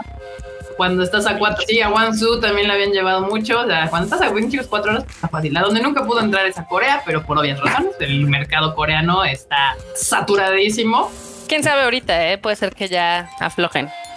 Pues quién sabe, pero en Taiwán le ha, hecho, le ha echado ganas y le ha ido muy bien. Entonces, pues, uy, en Corea un Lisa ex Lisa. Uf. Uf. este vato. Eh, Acá nos pregunta Vagabond que cuando habrá que si habrá algún otro anime music live. Pues sí, algún día, algún día cuando podamos hacer conciertos y también cuando se, cuando ustedes como fans vayan, porque el primero estuvo muy chingón, la verdad estuvo increíble con las artistas que trajimos. Pero yo creo que sí el fandom mexicano le faltó. No estaba listo. No pero antes que cualquier anime music live ni nada, cuando se puedan hacer conciertos, pues lo primero que va a suceder va a ser el sinfónico de Saint Seiya. Pues COVID nos acompañen en ese evento multitudinario masivo que pretendemos hacer ya que COVID nos lo permita. Hablando de sinfónicos, hace un año andábamos cotorreando. Bueno, yo no, yo andaba apilando sillas. Pero ahí andamos en el de Kingdom Hearts. Ah, sí es cierto. Con doña Shimomura. Con Shimomura-chan, no, San, Sama, Sensei. Sí, hasta ahora, hasta ahora andábamos apilando sillas, tal vez, ¿verdad? Sí. Probablemente. Bueno, yo seguramente andaba ya llevando la cenar ya andamos ahí en la caminación para llevarla a cenar. Pero bueno, banda, pues ahí está. Cuando se pueda, habrá conciertos. Puede ser a finales del próximo año si la vacuna lo logra. Y la otra noticia de ah, espérate. Perdón. Échale, échale. Ya ven, el camión de la marmota o ataca de nuevo. Oh, ahí vas. No, no, no, que es que quería, digo, ahorita que mencionaste lo de Doremon, hay que ¿No lo mencionaste? No, no he mencionado nada de Dragon, o sea, estaba... No, es que todo el mundo... otra nota. Todo el mundo esperaba que ahora que se estrenara la de Doraemon, la de Stand By Me 2, que esa fuera la que fuera a destronar eh, Demon Slayer. Ah, pues de hecho en el Tadaima pasado lo dijimos, que en este Tadaima les íbamos a decir si pasó o no pasó y qué pasó, Marmota. Y todo el mundo lo estaba esperando porque es algo que siempre pasa, o sea, los japoneses si hay algo que aman en esta tierra es a Doraemon. ¿Por qué? Porque pasa a las 7 de la mañana y todo el mundo lo ve para pues, antes de irse a la escuela y demás, ¿no? Y más porque sigue como esta historia del Novita que ya está más grande y demás, etc. Pues al final del día, eh, Doremon se la peló, así, gachamente, y se quedó en segundo lugar. Muy bien. Justamente, Pero es una primera vez, o sea, nunca habían ingresado al... Nunca habían estrenado en segundo. ¿No? Así es. Siempre que estrenaba Doraemon llegaba al primer lugar de la taquilla y, y, de hecho es una gran, o sea, es una noticia escandalosa si lo decimos de esta manera justamente por ese hecho, porque Kimetsu no Yaiba lleva seis semanas en primer lugar, cosa que es algo casi, casi imposible de hacerse. Y pues venía esta película que es completamente uno de las, pues es uno de los animes más queridos en Japón y que cada vez que estrena cada año, porque aparte religiosamente haya COVID o no sin COVID, hay película de Doraemon. y era de, pues obvio ya, o sea, es, es como natural a suceder que Doraemon va a quitarle el primer lugar a, a, a Kimetsu no Yaiba y pues no, no, y eso y es literal como doble, doble nota porque una es sexta semana de Kimetsu no Yaiba en primer lugar y nota dos, primera vez que Doraemon estrena sin llegar al primer lugar. Ha de haber sido extraño así de ¿qué es esto? ¿Es esto miedo? ¿Es decepción? No sé qué es. Ni la boda del novita fue suficiente. Cañón, no pudo con el tren del mami infinito. no. Ay, qué complicado. Sí, digo que bueno por Kimetsu no Yaiba, la verdad, qué bueno. Digo, y lo de, lo de Doraemon, pues no está tampoco nada mal en ese sentido. Pues, digo, está bien, alguna vez había, tenía que pasar. Sí, tenía que sucederle. Aquí preguntan que me están diciendo que Doraemon es el Chabelo de Japón. Pues es más que el Chabelo, porque Chabelo ya no ya, ya lo quitaron desde hace años, pero Doraemon. Chabelo, ya, Chabelo ya no sale en la tele. No, Doraemon ahí sigue. Sí, es, es una serie que sale todas las mañanas. O sea, es infantil y todo. Y tanto Doraemon. Hay dos, dos, dos este, franquicias en Japón que cada año tienen película. Una es Doraemon y la otra es, es Detective Conan. Eh, y las dos les va siempre, todos los años terminan en el top 10 de, de la taquilla general japonesa. Entonces, pues, pues, nada, así fue, fue una sorpresa, una sorpresa. Y sigue el, el mame justamente de Kimetsu, mm, no tiene fin todavía, no, no se ve que ese tren vaya bajando de velocidad, hasta el momento no, tiene que bajar al, al, al 2 o al 3 de la taquilla para que empecemos a ver cómo empieza a hacer como la bajada, que tiene que pasar, o sea, antes de que acabe el 2021. O sea, ya está sobrepasando mis expectativas muy cañón. Cañón. Pero bueno, para cómo va, es probable que sí pueda llegar a superar hasta al viaje de Chihiro como la película más exitosa de literal taquillera de Japón, porque pues ya no le falta pero, mucho. Pero, pero, espérate, primero, primero está Titanic, primero hay que hundir al Titanic, luego ya. Que no creo que, o sea, creo que va a pasar, porque en seis semanas en taquilla uno no le falta mucho para llegar a las otras, Fácil esta película, así como va, le queda todo lo que resta del año y posiblemente enero en cartelera. Entonces, yo creo ahora mi nueva apuesta es de que va a terminar como la película más taquillera de Japón de todos los. Ay, esto no, bueno. Yo creo que sí puede llegar a ser la película de anime más pues es que si es la película de anime, es la película más Sí, sí, porque la primera, la primera es este el viaje de Chihiro. Ah, shit. Ok, una estupidez. Ok, siguiente. Exacto. Yo, ya esa es mi nueva apuesta. Y Marmota di que no para que sí pase. No, ya no, ya aprendí. y bueno, la otra nota de Demon Slayer es que se anunció que va a haber un contenido extra en el tomo final. Y yo, según ya llevamos tres tomos finales. Una más, bien, más bien van a ser un epílogo extra que yo espero que esté menos culero que el anterior. Sí, van a ser un epílogo. No, también más contenido. O sea, va a tener, o sea, aparte del epílogo, pues déjame te digo, el, el, el, tomo final va a tener lo que ya conocemos del el final del manga. Ajá. Es que, que, ya ves que se publica el final en la revista, en la Weekly Shonen Jump, ¿no? Y luego ya se hacen los tomos recopilatorios. El último, último es el tomo 23, ese va a ser el final, final de todos. Y ese sale el 4 de diciembre, sale a la venta. Va a salir además con, con la asombrosa cantidad de casi 4 millones de ejemplares en esa primera edición. O sea, no, un putazo. Sí, Pero además va a tener, va a traer como 40 páginas adicionales, o sea, aparte del final, 40 páginas adicionales más. 14 de ellas son ese epílogo que, que, que, que pues no sabemos bien qué va a traer. Y todo lo demás es contenido extra que no sabemos qué es, pero que pues ya desde ahí vamos, ya estamos a la expectativa a ver qué, de a ver qué viene. A ver qué más nos entregan de Kimetsu. Obviamente, pues van a aprovechar ahorita hacer subirse el tren del mame, de, del al tren infinito del mame y seguir vendiendo lo que se pueda. O sea, yo lo haría, también yo lo haría. Porque aparte pues, el fan es feliz de recibir contenido nuevo. Sí, es que no, no solo el anime está haciendo, la versión animada está haciendo historia, o sea, la versión manga que ya hemos mencionado varias veces, bueno, su original que es el manga, eh, le hemos mencionado ya varias veces, no ha sido una sola vez que han monopolizado el top 10, el top 15, alguna vez ya el top 22. y, el, y, el, 4 de diciembre el top 23. ¿Eso cómo le emputa a los fans de One Piece? que es así de antes decían, no, pues es que se está volviendo popular por el anime.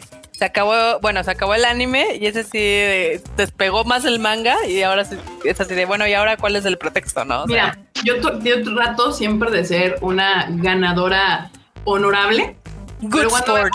good sport, exacto. Pero cuando me acuerdo de que andaban mamando, de que, de que estaban todas las pinches cosas de Kimetsu ahí abandonadas, según en el, en el en el anime y que andaban diciendo de no, ya ven, ya ven, ya, ya bajó el mame. yo, aguántate a la película.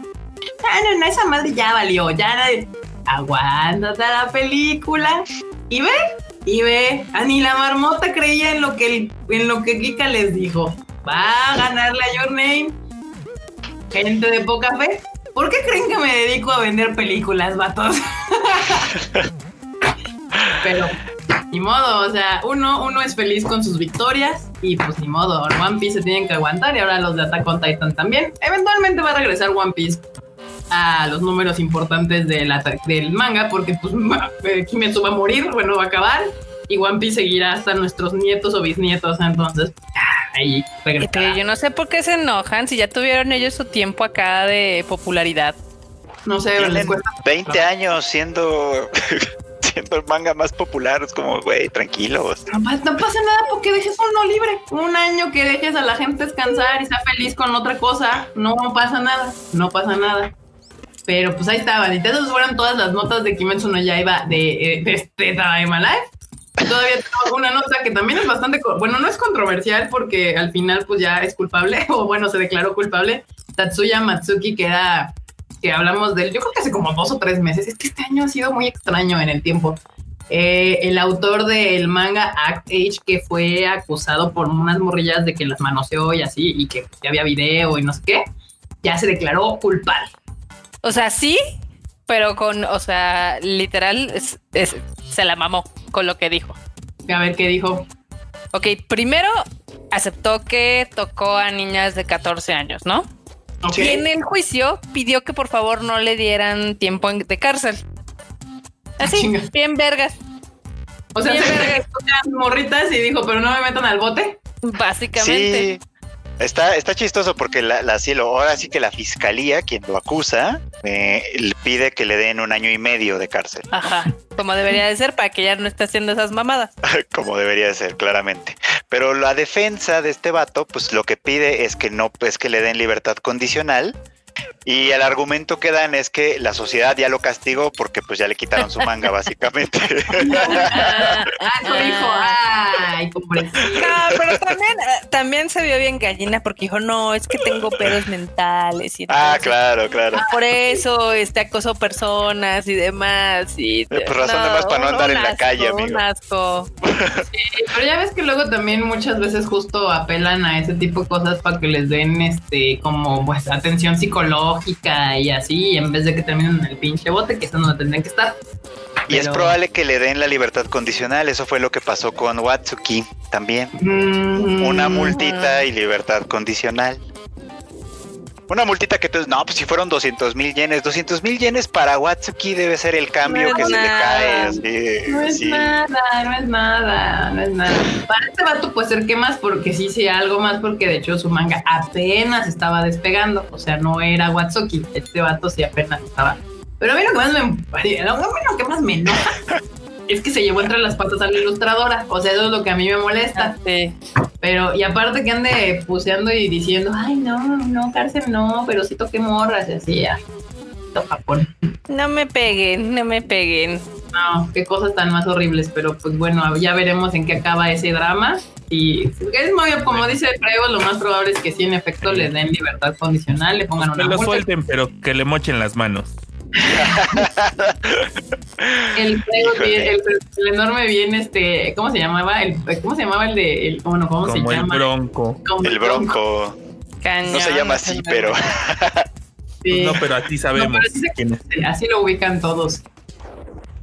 Funaron a alguien más. No, no es que funaran a alguien más, sino que lo que pasa es de que era él es el escritor y, y la ilustradora era una chica. Y obviamente que el manga se volviera popular beneficiaba a ambos y que este vato hiciera sus cosas y le cancelaran el manga porque aparte ya lo había agarrado. ¿Quién lo agarró? ¿Kodansha o Shueisha? Eh, Shueisha, creo. Bueno, una de las grandes, de las más grandes editoriales. Sí, Shueisha, Shueisha. Ya lo Porque el manga también estaba en Manga Plus. Ahí está. Este, ya lo había agarrado y que eso pase también no está tan fácil. Entonces, o sea, literal estaba el manga ya agarrando vuelo, popularidad, editorial grande y todo el asunto y sale este güey con sus cosas y pues también cancelan el manga y pues esta chava pues se queda sin esa chamba y va a tener que buscar a, quien ilustrarle. Eso, La, la, morra ya, por cierto, creo que, o sea, anunciaron que ya iba a trabajar en otro proyecto. Creo, creo que no dijeron en qué, pero que ya está, ella ya está en otro pedo. Ah, qué bueno, qué bueno, qué bueno, porque aparte, o sea, yo no leía el manga, pero la gente que era fan o que se estaba volviendo fan eh, decía que lo hacía muy bien, o sea, que realmente el manga estaba bien ilustrado. Entonces, pues ojalá le siga yendo chido porque pues más mujeres en el mundo de la animación japonesa siempre es bienvenido. Dice guion Daten, literalmente están intentando fundar al actor de Act Age, pero no se quiere dejar. No, auto, al, autor, al autor.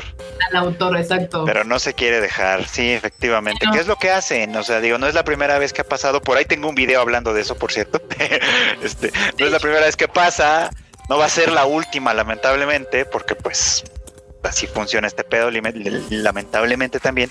Y en la medida en la que la justicia japonesa siga haciendo esto de, bueno, te doy chance y libertad condicional, pues al final del día manda un mensaje para todos los demás, es, pues ni es tan grave, güey, no hay pedo, o sea, al final una multita y la libras es pésimo, pésimo, pues, o sea, es un mensaje horrible que mandan a la gente, porque aparte dijeras, es, es, un problema serio, o sea, no es como que sea algo que no sucede comúnmente de de viejos o señores eh, tocando niñas o, sacándoles fotos o cosas así. O sea, sí es un problema que tiene Japón bastante grave. Y una tras otra siguen eh, mandando este mensaje como de, pues no pasa nada.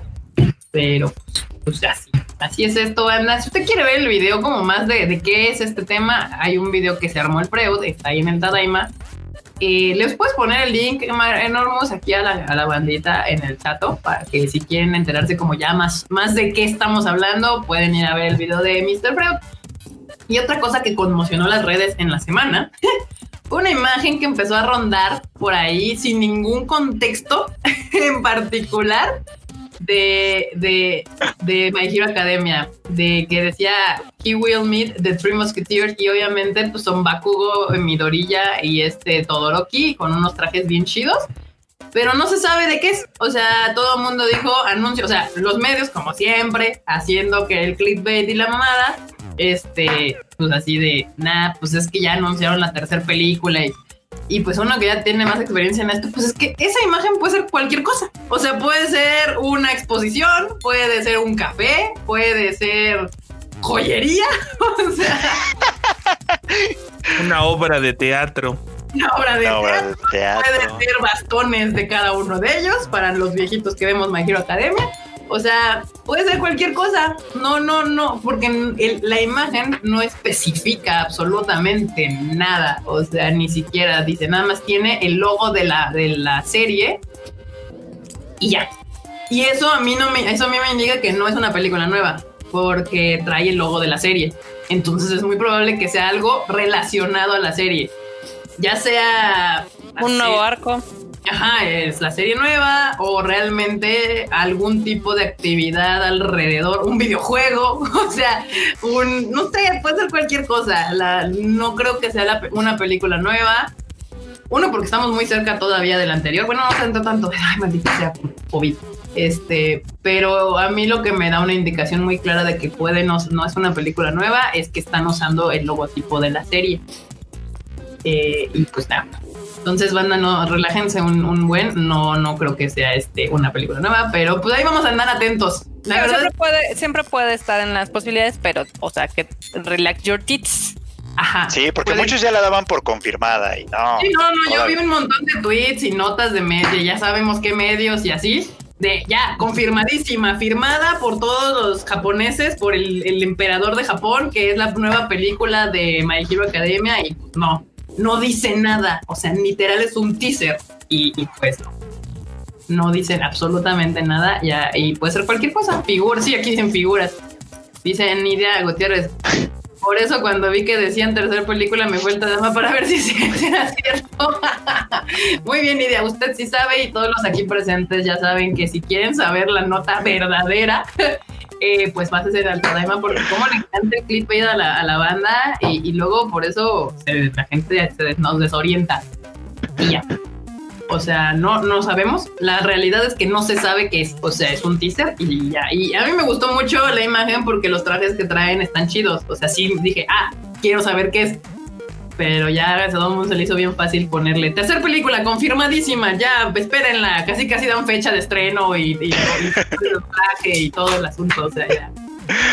Estaría chido que fuera una tercera película, la verdad. Si le sale tan chingón como la segunda, estaría chido pero pues esperemos que hasta que anuncien lo que sea que van a anunciar. Sí, pura verdad, exacto, con, calma. Japón es un sistema monárquico, Freud, por favor. Es un sistema, es un, es un sistema monárquico, pero donde la monarquía, el, imperial más que más bien monarquía, pero bueno, para, para efectos prácticos es lo mismo. Eh, sí, ocupa, ocupa una posición simbólica, eso desde la constitución del 46, o no del 47. Como la este, mayoría de los imperios, monarquías que existen en la actualidad, ya son más este, simbólicos que, poder político real, pero sí tienen, eh, pues como influencia en el pueblo, o sea, como en su pueblo, en su gente y cierta influencia ahí para andar moviendo sus cosas. Catego. Sí, son, son bastante populares todavía. El emperador emérito, Akihito, que acaba de abdicar en favor de su hijo, gozaba de muchísima popularidad. Eh, el emperador actual, pues como que está todavía en el proceso de ganarse a la gente, pero pues tiene mucho tiempo para hacerlo, así que con calma. Exacto, banda, sí. Ahí, este, para quien no sabía, ese es el caso. Y el, el, poder político lo tiene el primer ministro, que también ya no es el que fue durante muchísimo tiempo y hay nuevo primer ministro en Japón. el eh, buen, el buen Suga. Suga. Eso todavía no me aprendo. Ya me ver, ya tanto era en mi cerebro Avechan, Avechan, Avechan que no me aprendo el del nuevo. Este se llama Yoshihide Suga. Yoshihide Suga, sí. Y es que además sí tiene una, tiene una cara como olvidable también. Es, como, es como me lo podía encontrar en la calle y no saber que es el primer ministro. Y Shinzo Abe sí tenía una cara muy reconocible, la verdad, una cara así como de insoportable. Sí. Dice que es una monarquía de Amentis. No, no es una monarquía de Amentis. De hecho, creo que las dos, este, como imperios, monarquías y demás que, existen actualmente, que todavía tienen cierto poder, justo es la de Japón y la de la reina este, Isabel, Elizabeth. Este, sí, la británica la británica, son como las dos que todavía, porque también están los reyes de España y hay varios como, pues ya saben, duques y cosas así en alrededor de Europa. Pero los, o sea, si hay una monarquía que ya literal es de adorno, son los de España. O sea, esos sí ya son así como de, ay, tienen invitaciones a, los, a las de la reina de Inglaterra y así, pero creo que esa es de los que ya menos poder o influencia siquiera tienen. O sea, no te olvides de la realeza de Ani Twitter, ¿eh? que aquí está. Ah, la realeza de. No, pero sí hay monarquías que todavía funcionan, ¿no? O sea, creo que la de este Tailandia es, es una monarquía. Es, ajá, es un emperador también. Y uy, no, y ahí sí te va, sí, no, ahí él sí tiene poder político y todo. O sea, sí tienen como un gobierno, pero realmente es el, el, que, el que decide todo y aparte es veneradísimo porque de hecho también no hace mucho se acaba de morir el que fue emperador así por años. Y, y, sí, de hecho, cuando tú vas a Tailandia, si alguna vez quieren ir, les aviso que sí, estudien como qué puedes y qué no puedes hacer en Tailandia referente a muchas cosas, pero sobre todo cosas que involucren al emperador, imágenes del emperador y cosas de ese estilo, porque literal pues terminan en el bote sin saber por andar haciendo una, algún tipo de falta de respeto a la imagen del emperador. Porque no se olviden que la diferencia entre el gobierno y los monarquías, imperios y estas cosas es que en teoría a ellos les dio el poder Dios. Entonces son casi casi figuras este pues muy cercanas a religiosas. Entonces, pues nada, ahí dato cultural del Tadaima. Ya saben que no podemos tener un Tadaima sin hablar de repente de política, religión, este, o algo ahí, leyes o lo que sea. Eh, pero bueno, ahí está. Eso no es un podcast normal. No podemos. no, ¿verdad? No, no podemos terminar un Tadaima hablando solamente de pinches Tenemos que hablar siempre de algo religioso o político o algo así. Pues para qué hacen preguntas, si, si ya nos conocen, ¿para qué preguntan? Aquí mira, aquí ya ven, es que ustedes son los que los provocan. Aquí preguntan si los jeques árabes cuentan como monarcas, no porque ellos son de dinero. O sea, los jeques árabes son, así. Pero sí, hay, hay, algunos de los países árabes que sí se rige por una monarquía, no me acuerdo ahorita cuál, pero Sí Eso no sé tanto, la verdad. Los, los del reino de Saudi Arabia. Ese sí. De nada. Eh, aquí dicen que creo que británica es una monarquía representativa. Es una monarquía representativa la británica y la de Japón es simbólica. porque sí, los, británicos sí tienen mucha relación eh, la monarquía con el gobierno. Y, o sea, la reina se tiene que ver con el primer ministro cada semana y discutir cosas o tomarse un té, no sé qué hagan, pero por lo menos están obligados a verse cada semana para discutir cualquier tema que consideren relevante. Este, aquí aprendemos de política internacional. Aquí Osiris, aprendo más aquí que en la escuela en línea. Chale. Hay que pedir un subsidio de la CEP o algo. Sí, educando al fandom otaku aquí en el Tadaima. Muy bien. Eh, aquí la del reino de Britania, pues sí, Britania. La referencia de Code Guías, esa es una referencia de Code Guías.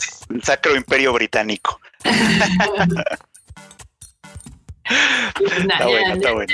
ahí está sus, 15 minutos de educación gratuita aquí en el Tadaima. Eh, el siguiente, la siguiente semana vamos a tratar sobre la época Edo. Ay, no, pues nada, Academia, no sabemos de qué es la imagen, está chida, esperemos más información, sigan al Tadaima, desde del Tadaima, en la página de Tadaima, ahí la información verídica traducida por nuestro querido Fruit Chicken con veracidad de la información, me sentí muy este, TV Azteca. Este, y pues nada, ahí están ya los, este, las noticias del ánimo. Ahorita aquí tengo dos notas como de videojuegos, porque una es la de The World's End With You, anunció más detalles del anime, que de hecho causó también mame en Twitter, porque parece que los fans de este juego no saben que Shibuya existe. O sea, que realmente es un lugar ah, en Japón. No, no, no, esa te la digo, es que, ay, es que esta gente también. Eso yo no supe, cuéntenme, cuéntenme. Ok, si hay una comunidad que es más intensa que la de, anime, son los gamers, ¿no? Y nada como los gamers que amen y adoren los JRPGs. Total que Persona, esta franquicia, el Persona 5, tiene evidentemente algunos escenarios en Shibuya, ¿no? Y salió este juego donde también está ubicado en Tokio y donde evidentemente también van a salir en Shibuya pues los fans de personas así de, ay, esta es una copia, esta es una copia, y todos así de, a ver, no, güey, eso, este es un lugar real que lo utilizan en un chingo de juegos, en un chingo de animes, en un chingo de películas. Sí, sí, casi por eso estaban la burla de, se estaban burlando del fandom de persona, o sea, era como de, los fans de persona no saben que Shibuya existe, o sea, no saben que existe Japón, tal cual. Básicamente.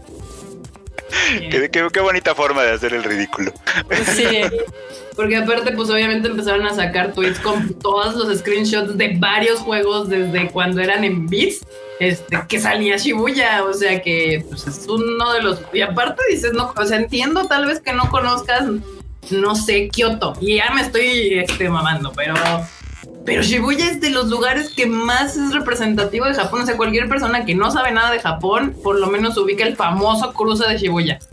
Hasta sale en la película de Resident Evil 3, 2, 5, no sé en cuál, pero empieza así la película con el cruce de Shibuya. Pues, pues nada, banda. Este, no sean así. Vean el Tadaima para que les enseñemos de, de, geografía, religión, imperialismo, leyes, primeros ministros y demás, y no hagan esos osos en Twitter. ¡Qué risa! ¡Qué buenísima! Horrible, Freud, please. Y pues ya obviamente gente empezó a subir sus fotos en Shibuya y a hacer burla y demás. Estuvo muy cagado, la verdad. Y de que por el Hachiko al menos. De, es que igual hay, no, no, no, o sea, no es porque la, es, la, gente no tiene por qué saber, pero hay gente que no sabe que el Hachiko está al lado del cruce de Shibuya. Creen que son lugares diferentes. Pero pues nada. cultura geek general. Sí, en Rápidos y Furiosos Reto Tokio también sale Shibuya el cruce, justamente. Es que lo que ustedes no saben es que Shibuya se basó en persona para construirse, ¿ya saben? Claro, sí, Así, sí. banda, para que usted no haga el oso, ahí está Shibuya, es un lugar real, existe, es precioso. Eh, a mí me gusta mucho Shibuya, pero para algunas cosas. O sea, no es un lugar que les diría como vayan allá a comer y shalala, pero es de mis lugares favoritos para echar desmadre. Por- Para eso está hecha Shibuya. este, al karaoke y así. Y además es precioso. Este, eh, para sacar fotos aquí en la noche eh, es espectacular. Y un- uno como fan de la fotografía, la verdad es que se presta muchísimo. Y pues nada, ahí está, Shibuya. Véanlo, admírenlo. Te extraño. Es hermoso. Te extraño, Shibuya. este dice: No todos son fans de Japón, es como cuando preguntan por X país. Mm, Este, pues, O sea, No, sí, no, sí, o sea, sí, sí lo entiendo, sí lo entiendo, los pero entiendo, pero no cuando están mamando tanto con sus JRPGs. O sea, esa es una realidad. No, y aparte digo, o sea, yo sé que, o sea, pues a lo que voy. Hay muchos, o sea, yo no sé tanto de otros países como podríamos decir que sé de Japón y hasta de su geografía, que luego se burlan porque, pues sí, la verdad es que la mayoría de los aquí presentes, excepto Normos, pues no ha tenido la oportunidad porque este año íbamos a ir y se la ultrapeló. Eh, pues conocemos más Japón que hasta mismo México, ¿no? Y de eh, geográficamente y demás. Pero Shibuya es un lugar icónico. Es como si me preguntaras como de, de, Buckingham Palace en, en- en- justo en Inglaterra o en, este, Nueva York, es Times Square. O sea, no puedes nunca haber ido, pero sabes que existen, ¿no? Porque son lugares muy famosos de esos países. Entonces sí, se mama. Eh, y aparte, si eres fan de Persona 5, Persona 5 es un, un videojuego japonés, aunque mucha gente no lo sabe también que Persona 5 es un juego japonés, pasa pasa, pero no importa. En Twitter se encargó de educar pues al fan de persona. Ni modo. Así, así pasa. O sea, si en Twitter te distraes tantito y ya te cayó la Flying One, ¿verdad, Freud? sí, tal cual, eso es una realidad. Bueno, pero aquí Shonen Bato tiene una re, tiene, dice, tiene un, un comentario, dice es que los gamers no salen de su casa. Yo pues sí. Sí, sí. Tamaki Kawaii dice, no es Shibuya, es Monterrey. Atentamente un norteño. Ay, La independencia de la CDMX. Sí, yo creo que lo más popular de aquí, de la CDMX, sería que, no sé, el Zócalo. ¿Puede ser? pues sí, el ángel de la independencia, ¿no? No, hace que la independencia. No sé, no sé. Bueno, no que sé. No, la verdad no quiero decepcionarlos, pero creo que México no tiene como un lugar así icónico como otros países sí los tienen. O sea, no es mala onda. O sea, que yo creo que no. En Japón mucha gente ni siquiera sabe dónde está México. No, pero, pas- pero sí pasa un poco como por eso de que, que- que eso que sucede como con los países ricos, que como que nomás se reconocen entre ellos Ajá. y, y- y muy rara vez saben algo de otros países menores, ¿no? O sea, es como, eh, es algo que pasa muy comúnmente, ¿no? Pero sí, como los japoneses que luego no saben dónde está México y mucho menos saben. Eso es, es una experiencia curiosa cuando se enteran que en México se habla español. Y entonces ellos así como, a ver, ¿me estás diciendo que es un país que está al sur de Estados Unidos? Sí. ¿Y España está en Europa? Sí. Entonces, ¿por qué hablan español? Pero no los culpo justamente, o sea, al final pues ellos no entienden, ni siquiera saben que la colonización y todo este Sí, historia exacto. de México y, y, y por qué Estados Unidos habla inglés, por qué nosotros hablamos español y por qué Brasil habla portugués. O sea, hay razones para todas esas situaciones. No lo tienen que saber, pero según yo, por lo menos por lo que he visto en películas y pósters cuando se refieren a México, obviamente sacan el ángel de la independencia. Pues siempre que sacan a México destruido por alguna situación apocalíptica, ese es, es el ángel de la independencia. Y ya dices, ah, sí, eso es México. Ya, no, entonces, eso es la Ciudad de México, la CDMX. Ah, entonces no está tan mal, es un buen lugar. Sí, no está tan mal, tal cual. Y, y pues tampoco hay que juzgar a los japoneses porque el mexicano promedio no tiene ninguna idea de la historia de Japón, ni tampoco saben por qué se pelean con China y Corea y demás. Eso es como lo mismo. De hecho, Ay, muchos creen que son la misma persona, son las mismas personas. O sea, que muchos, muchos mexicanos creen que todos son chinos. O sea, que toda persona con ojos rasgados es china. Y pues. Entonces, pues tampoco hay que juzgarlos tanto. En Guerra Mundial, de aquí, ay, espera, dice, dice, ah, se me pierde, aquí está. Dice Kila Lucard, dice Guerra Mundial Z, me parece que aparece el ángel. Sí, Sí, justamente, sí, sí. ajá. Es el ángel. También hace poco acabamos de ver la de película que está de Gerard Butler, de que de Greenland. Greenland sale en México, pero sacan como el zócalo, o sea, como todo el zócalo hecho popó. Este, eh, entonces yo sí, por eso ubico como entre el ángel y el zócalo de la independencia, el zócalo, este, más bien el ángel de la independencia y el zócalo como los dos lugares este, que más ubicaran como en el mundo. Eh, yo pensé que de China. No, no, no, soy más mexa que el nopal, la Netflix. el nopal. Sí, sí, sí. Dice aquí en el póster de Godzilla del 2014 aparece el ángel de la independencia. Ahí está. Ya ven, me están dando Sí, a mí el ángel es el icónico. Me pareció muy, a mí me pareció chido que cuando nos hicieron la versión de Madoka Mágica en México agarraron las pirámides de, Teotihuacán como, como una como México. Y eso también me gusta, porque de hecho también mucha gente ubica a México porque es una de las cosas más como relevantes que tenemos son las pirámides. O sea, tenemos nuestras pirámides aquí, tanto la de Teotihuacán como la de Chichen Itza, son como las dos más icónicas que conocen fuera, aunque tenemos muchas otras. Eh, el Zócalo. El Zócalo de la Independencia. Se están burlando de mí ya los... no se vean toda My Life sin eso. Claro, no, es como ya ahora no me equivoqué en la fecha, ya dijeron pues el idioma, eh, los lugares, así. Y aquí otra nota de videojuegos, Marmota, dice, Club de Fortnite llegará muy pronto a Latinoamérica. Ok, qué bueno. está padre para los que les guste Fortnite. Tú eres nuestra, ah, mira ahí, mira, el enorme ya está poniendo. Para quienes nunca, nunca llegaron nuevos a este asunto de, de Tadaima con Ichiwa, ese póster se hizo especialmente para la llegada de Madoka Mágica aquí a México y es por el mexicano. Hay como cinco, creo o seis. Eran como siete, dependiendo de cada país. Entonces estaba Francia, estaba Singapur, estaba. ¿Qué otro país? Creo que había uno de Corea. No, sé, había varios, pero sí son como Sí son como edición limitada porque pues, evidentemente fue un detallazo que hicieron los japoneses. De hecho, si los si buscan ustedes los, los pósters en eBay están caros. O sea, sí, si la gente sí los colecciona. O sea, ahí había gente buscando los de todos los países y demás. Pero sí, aquí está. Este era el de aquí de México. Uy, conseguirlos de todos los países sí estaría cabrón, ¿eh? Pero ya ves cómo son los asiáticos. O sea, ellos eran los que andaban buscando conseguirlos de todos los países. Eso es eh, cierto. Y, ya, y son caros porque no se hicieron muchos y en México tampoco hicimos muchos porque justo fue para la primera vez que eh, proyectamos eh, una película en México y hicimos bastante, bien poquitos. Pesaban un ching, pero hicimos y pues nada, ahí está para que lo, para que lo vean. Eh, y como Marmota no le gusta Fortnite, pues no sabe nada de la noticia de que Fortnite llegará pronto a la TAM. Bueno, el club Fortnite llegará pronto a la TAM. básicamente es una mensualidad. Yo que leí la nota así de rápido, o sea, dijeron, ah, bueno, quieren cositas más bonitas y nosotros queremos dinero. ¿Qué hacemos? Pues les vamos a vender un paquete mensual. Mm, ya, o sea, como, un pase, o sea, pagas y puedes agarrar. Ajá. Pero es ese, o sea, no te especifican si es como independiente del pase de batalla. Ya ves que muchos juegos tienen, ah, bueno, compra el pase de batalla y tienes X armas, skins, la fregada. Ese es extra, es cada mes y son arriba de 200 pesos. Ok. Y fue así como que hoy. O sea, ni, ni, ni, ni siquiera Disney Plus me cobra tanto. Y fue de hoy. Órale. Así como que. Qué, qué bueno que Fortnite es free to play.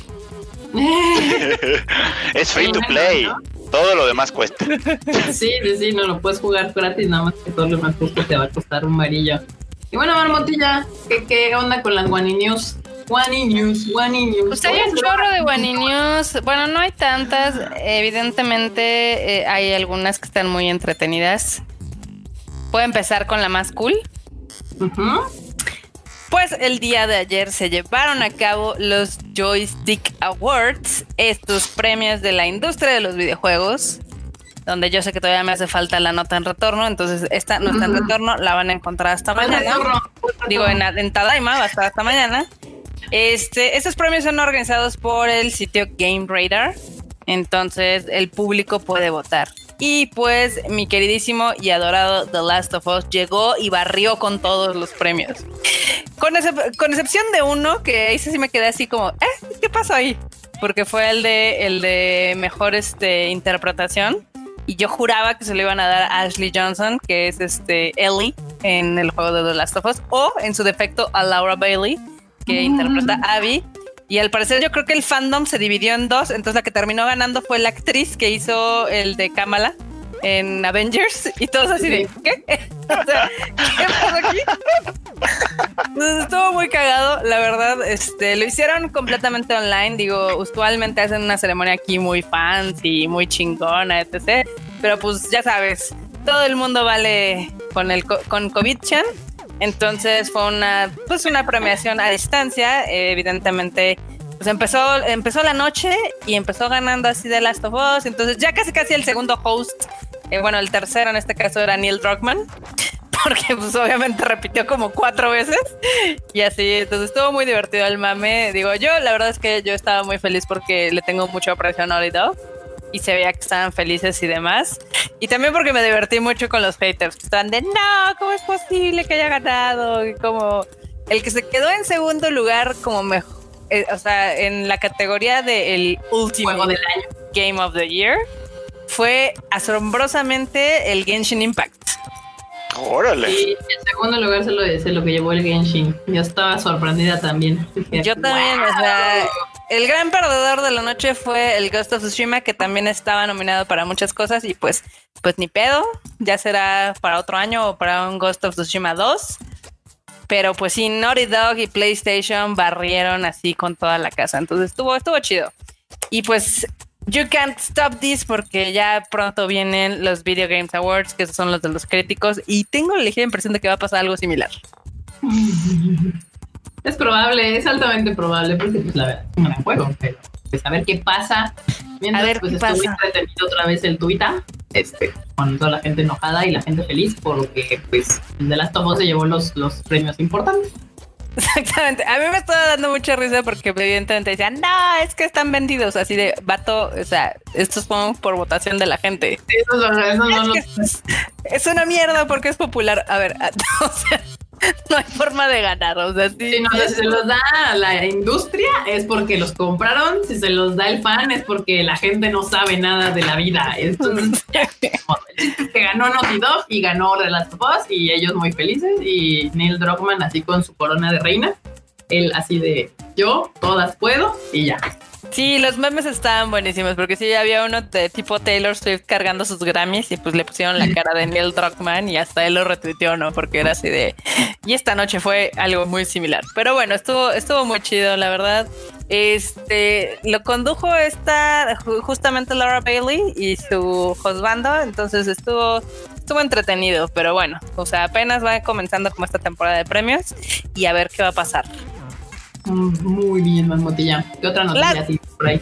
La segunda One News que les tengo es de que Phil Spencer, acá ya saben, la cabeza que suelta los dineros en Xbox, como que se quiso colgar más o menos ahí del DualSense del PlayStation 5, ¿no? Ah, Ok.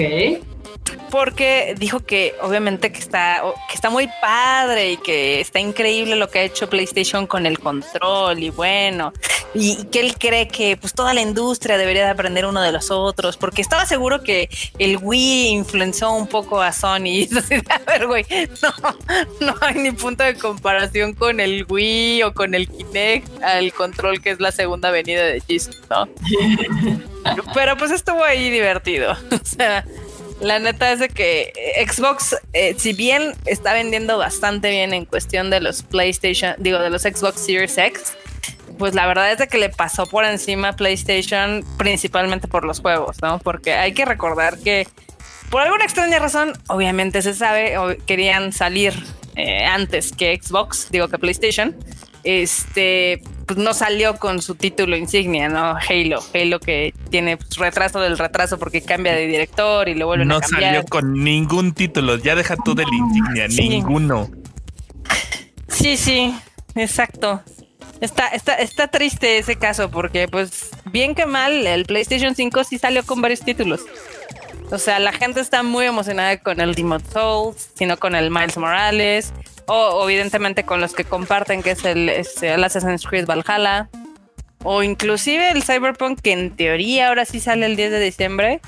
Pero pues sí, Xbox, o, o sea, ahorita está viviendo de las glorias pasadas de lo que puedes conseguir con el Game Pass. Pero bueno, esa es como la notilla acá de videojuego. ¿Ven? ¿Cómo la ven? Ah. Pero querían sacar un Gears of War casi cada año. Pues es que año pasado. Pues yo he dicho que depende, o sea, como que te gusta realmente. O sea, yo a mí me gusta el Play, el play porque pues, no soy mucho de, los juegos de Xbox, la verdad. pero hay mucha gente que pues sí es atractivo al final que, que ya puedes hacer como todos tus juegos que ya tenías o que has jugado de, de consolas pasadas, pues, las puedes jugar en esta nueva consola. Y es depende o sea, yo por eso sí creo que más bien depende que te gusta. O sea, no te puedes pelear en cuál es mejor. Aunque el control del PS5 sí está muy chingón. eso sí es una eh, Yo les voy a decir, es otra vez Apple y, PC. Y Microsoft. O sea, Microsoft no entiende y bueno, o sea. No, Microsoft tiene ya su mercado, lo tiene muy Sí, su modelo de negocio es completamente distinto al de PlayStation. Entonces, depende de qué tipo de experiencias sean las que ustedes buscan en los videojuegos, es lo que les conviene más, ¿no? Digo, también hay gente muy loca. Saludos, Chris, que se compró todas las consolas. Entonces, pues ya. ¿Quieres tener una experiencia orgásmica de juego? Cómprate el Play. ¿Quieres jugar FIFA? Cómprate el Xbox. Básicamente. Sí, pues, o sea. Digo, también es como raro porque pues, al final del día, si tienes tú una PC chingona, pues puedes jugar muchos de los juegos de el Xbox, ¿no? Entonces, sí. Pero pues ahí depende de qué es lo que ustedes quieran como gamers o cuánto le quieran invertir al final del día. Y también aquí en los comentarios nos dicen que no se filtró el Cyberpunk. Sí, de hecho fue todo un caos porque evidentemente ya hay copias eh, que están llegando, ya saben, a los retailers o a las bodegas de Amazon y demás. Y pues al parecer alguien dijo, Matanga dijo la changa y pues se clavó una. Entonces ya están saliendo varios spoilers en Reddit, en 4chan, ya saben, esos agujeros del internet. Entonces, a ver qué pasa. Hay esta gente que no se puede estar quieta. Esta gente que le encanta este spoilear a los demás. Acá dice Marmota, ¿qué piensas de los qué piensas de los problemas de calentamientos que dicen que están teniendo el PS5? Yo tengo prendido el PS5 todo el día y no se ha calentado, entonces no sé de qué problemas hablan. o sea, y lo tengo prendido. Lo tengo aprendido casi todo el día porque yo usualmente pongo algún programa como de background, de Netflix, de Disney, de Plus o de Crunchyroll, lo que sea, y así trabajo yo. Pero, y ya en la noche, pues obviamente juego unas dos, tres horitas todos los días. Entonces, yo, en lo personal, yo no he tenido ningún problema. Puede ser que algunos sí. Eh, estaban diciendo que puede ser factible de dónde lo están poniendo. ¿Qué quiere decir? Si lo ponen en un cuadrado y no está ventilado o está muy encerrado, pues, evidentemente el calor que hace la consola pues le puede generar problemas. Y yo la verdad es que de todos modos se guarda en el cuadro donde lo metiste. Sí, exacto. Entonces yo la tengo al lado de la tele, entonces pues nada la rodea y pues no, no ha tenido problemas. Y ahí, para que vean. F por el Q. ah, sí, el Q no va a llegar hoy, pero no se preocupen, manda, luego lo, luego lo vemos. No, no, pasa nada. Exactamente. ¿Quieren más One News?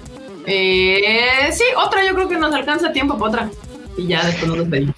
¿Nada más otra? Sí, Marmota, porque ya el tiempo lo indica, ¿no? Yo.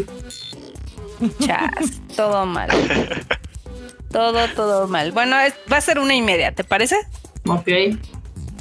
Y es que en Japón están promocionando el eh, PlayStation, así de la gente está preguntando, ¿qué tan grande es un PlayStation? Ajá. ¿Cuál crees que es la medida que están tomando en Japón? Mm, Tres cuartos de japonés. Se las acabo de mandar aquí al chat para que la pongas aquí en la pantalla, Kika. Ah, ok, a ver, a ver. Pues básicamente ¿Con qué están midiendo el PlayStation? Es con un Shiba Inu. Sí, está bien bonito. Yo también me diría mi PlayStation con Shiba Inu. Entonces, Qué cosa tan más kawaiiosa. ¿Cuánto mide un PlayStation? Pues mide un Shiba Inu. Vean esta cosa tan preciosa. Esas son medidas de medidas de, medidas chingonas, pues. Exactamente. Y no el sistema imperial pedorro. La verdad es que sí, digo, si es una consola grande, no es más grande que un gabinete de PC para los que están mamando. Este, pero pues sí está altito, o sea, no está muy ancho, pero sí está altito el Play, entonces sí necesitan como un espacio. Y digo, yo cuando lo compré, literal, estuve pensando dónde lo iba a meter, ¿no? Entonces dije, ah, pues en lugar de donde yo tenía el PlayStation 4 acostadito, dije, ah, pues aquí lo voy a poner parado. Y ya. Entonces, Qué cosa más hermosa. Yo apoyo esas medidas. Prefiero eso que los pounds y los fits y las estas madres de los... Un chems. ¿Cuánto mide un play? Un, un. Un Shiba Inu bebé hermoso. Muy bien. Apoyado mil por ciento por mí. Exacto. Y bueno, la otra news que les tengo es. Antes, antes dale las gracias a, Nidia por su. Nidia, gracias por mandarnos este super sticker. Muchísimas gracias. Justo son Shiba Inu hablando de que, pues hablando de. Nidia siempre nos pone Shiba Inu. Sí, y nos da manda super stickers. Muchas gracias por el super sticker. Exactamente. Otra noticia, Marmocha. La otra noticia es de que, pues ya saben que más o menos este, con lo de covid hay muchas cosas que están valiendo cake. Entonces, pues evidentemente hay algunos negocios que se tienen que reinventar o tienen que, pues, explorar otras ideas para poder vender, ¿no? ah, por eso no está el Q, ya entiendo. Exactamente, él está en el Banamex ahorita sacando fondos para mañana. No, no es cierto. Explorando, sí. bueno, el chiste es de que el Next, ya ven que este tren que va de Narita a Tokio, pues es un tren ligeramente caro pues ahora también se está rentando. Bueno, lo están vendiendo como para que, pues. ¿Qué? ¿Para qué marmota? Pues como estación de trabajo. Como o sea, salón de a trabajar. Ajá. ¿Te subas a trabajar dando vueltas en el Next? Sí. Pues ya sabes que tiene internet y tiene pues, conexión eléctrica. Y pasa la señorita con el con el, con el carrito de comida. carrito de las bebidas. Exacto, es una oficina móvil. Es, evidentemente le están llamando The Station Work Program. Ok. Entonces, Qué bizarro. O sea, literal, pues, bueno, en Japón podría funcionar, no sé. O sea, es que sí está cómodo. Así me veo trabajando un rato ahí, pero cuando me subo para moverme de un lado a otro, no van a estar dando vueltas en el next. No, la verdad, o sea, esa es como la idea que se quiere llevar, pero la verdad es que agarraron uno de los vagones del Next y entonces tú lo puedes rentar por 15 minutos o media hora o una hora y entonces puedes trabajar en un vagón. Como ven. Qué raro. Sí, pues o, sea, está pasando con los hoteles cápsula. Entonces, pues, al final del día, pues, cada quien ve cómo le está haciendo. O sea, como en los hoteles cápsula estás rentándolos para trabajar. Sí. Sí. pero qué incomodidad en un, o sea, no, no, no. Lo que pasa es que imagínate que están, digo, tú no estabas en el chat, bueno, en el Tadaima que lo compartimos, porque fue una de las veces que te fuiste temprano, pero imagínate que están las dos, las dos, las dos capsulitas, entonces nada más le quitan el piso que las divide, ah, entonces ya, son como cubículos. entonces no es tan incómodo. Ya, sí me acuerdo, sí, ya, lo, ya me acuerdo, la imagen sí la vi. Sí, no es tan raro eso, pero de todos modos es un poco como, pues para eso mejor me quedo en mi casa, la verdad. Bueno, es que también las casas de allá están bien chiquitas, freos. Y bien que mal te aburres. O sea, pero pues, yo lo así, yo, yo, o sea, sí, pensándolo, cuando vivía allá, mejor me voy a un café diario diferente a trabajar que a darle vueltas a, al Next. O sea, no sé, como que a mí me parecería más atractivo, no sé, irme a un café diferente, porque aparte hay algo que le sobra a Tokio, son cafés, o cafeterías. Entonces es como, me parecería más atractivo ir a una cafetería diferente cada día a trabajar, subirme al Next. ahí a que me pasé viendo la ventana. No sé. Pues bueno, funciona. O sea, no sé, hay que ver. En Japón funcionan cosas muy extrañas. Exactamente. O sea, ya ves que esta funciona en los estos, este, los restaurantes que son de palomitas de sabores. O sea, hay cosas muy raras. esas cosas funcionan, eh, bueno, sí, por tiempos. O sea, no es como que, como que sean eternamente famosos, sino que son de esas cosas que sacan como de novedad. Sí, sí, sí. filas interminables en las calles y ya los dos meses lo cierran y abren otra cosa. Sí, Japón es probablemente el mismo dueño. Nada más le cambia el nombre y ahora pone en vez de palomitas de colores, este hotcakes de colores y ya con eso la van. ¡Ah! Las morrillas ahí preparatorias locas ahí a hacer filas. Se ponen mal, se ponen mal. Y en, otras cosas, eh, digamos que los japoneses están ligeramente encabronados con su gobierno, pues porque pues allá también como que les está valiendo un poco lo de la pandemia, ¿no? Ajá. Entonces, pues sí, Sí, sí, O sea, lo único que han hecho bien es que cerraron fronteras. O sea, si por eso no se les ha explotado como aquí es porque justamente han Así es, pues ahorita ya la gobernadora de Tokio ya eh, pidió que los restaurantes y los bares cierren temprano para que la gente se quede en sus casas desde el 28 de noviembre al 17 de diciembre. Porque no, lo va a cerrar en Navidad, claramente no. Obviamente. En Japón les pues, vale un poco. En Japón la Navidad no se festeja como acá, pero es un día de, ya sabes, de pareja. Sí, pues exacto. Pues váyanse con su pareja a pasarlo en privado. Digo, está más chido también. Está más chido. Así puede ser que se reproduzcan. ¿A qué horas van a cerrar? Eh, a ver, ahorita te digo. Déjame checar la nota rápidamente. Es que. Ah, maldita sea. Espérate, aquí está. Ah, ¿Dónde está? Aquí está. Ay, el gobierno. Eh, van a empezar a cerrarlos a las 10 de la noche. Uy, qué tarde. No, mames. Ay, pinche japonés, es un desmadre. Eso no es temprano, no mames.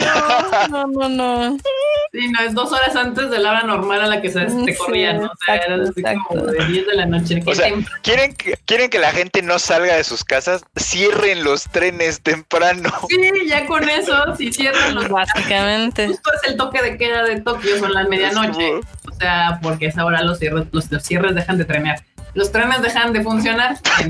Entonces, pues ya, si lo cierran a las 8, 7, 6, pues a esa hora la gente en friega tendrá que llegar a su casa.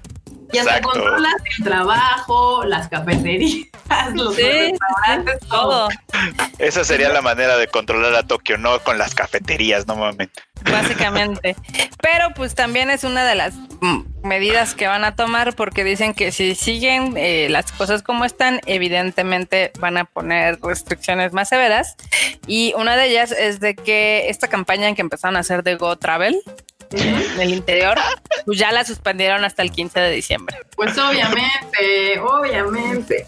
Digo, aquí en pues México lo que yo descubrí que están haciendo ahorita es de que van a prohibir la venta de bebidas alcohólicas de las 7 de la noche, una cosa así, en los restaurantes y así. No es como si el mexicano no fuera a comprar sus pinches bebidas a las 10 de la mañana. No, pero me refiero en el restaurante y eso obviamente Oye, te viste? la party. Yo fui a comprar mi ron a las 10 de la mañana justo hoy. No, pero sí, hay un montón de mexicanos que, o sea, porque los mexicanos que son pedos, o sea, que si le entran a la peda, no me dejarán mentir.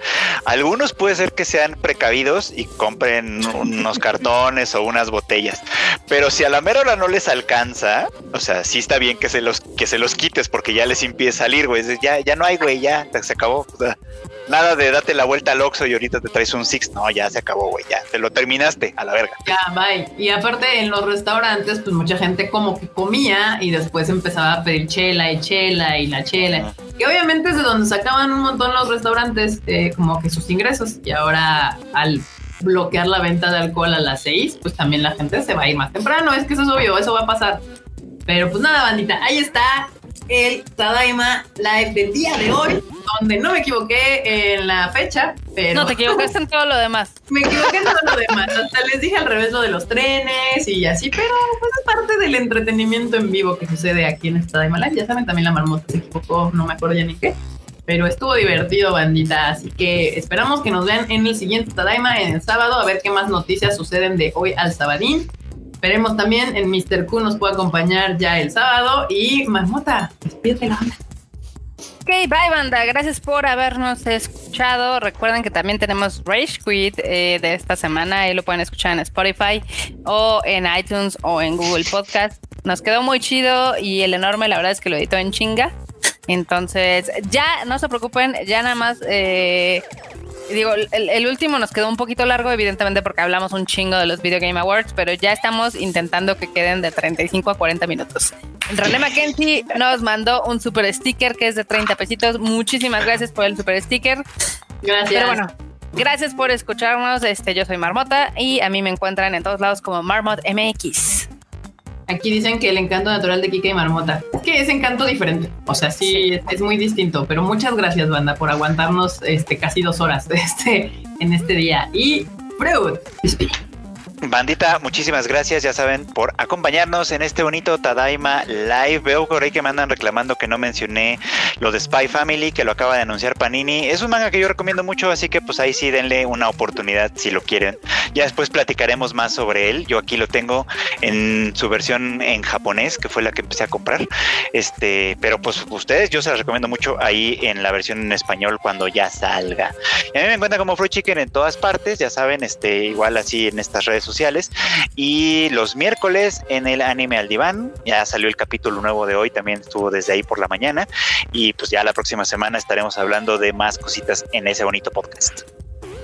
Perverso. Deberías de hacer un especial de por qué Attack on Titan es mediocre. Tendría que, ¿sabes qué? Tendría que, tendría que volverla a ver Attack on Titan.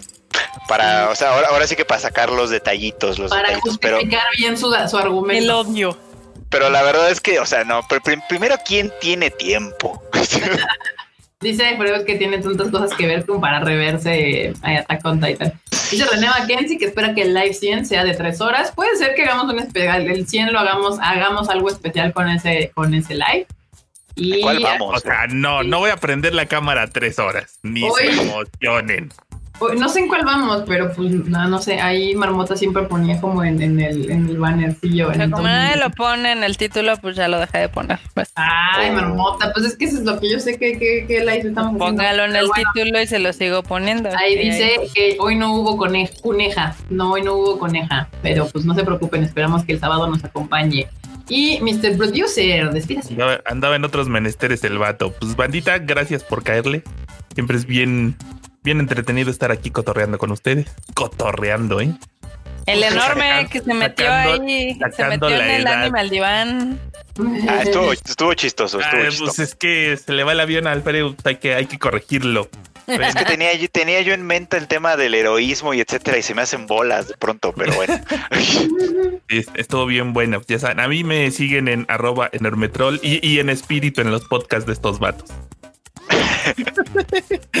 Perverso. Y bueno, bandita, me pueden seguir en mis redes sociales como Kika MX-bajo en todos lados. Eh, ya saben, los podcasts de aquí del Tadaima, pues los pueden encontrar tanto en Spotify como en Google Podcast, como en iTunes.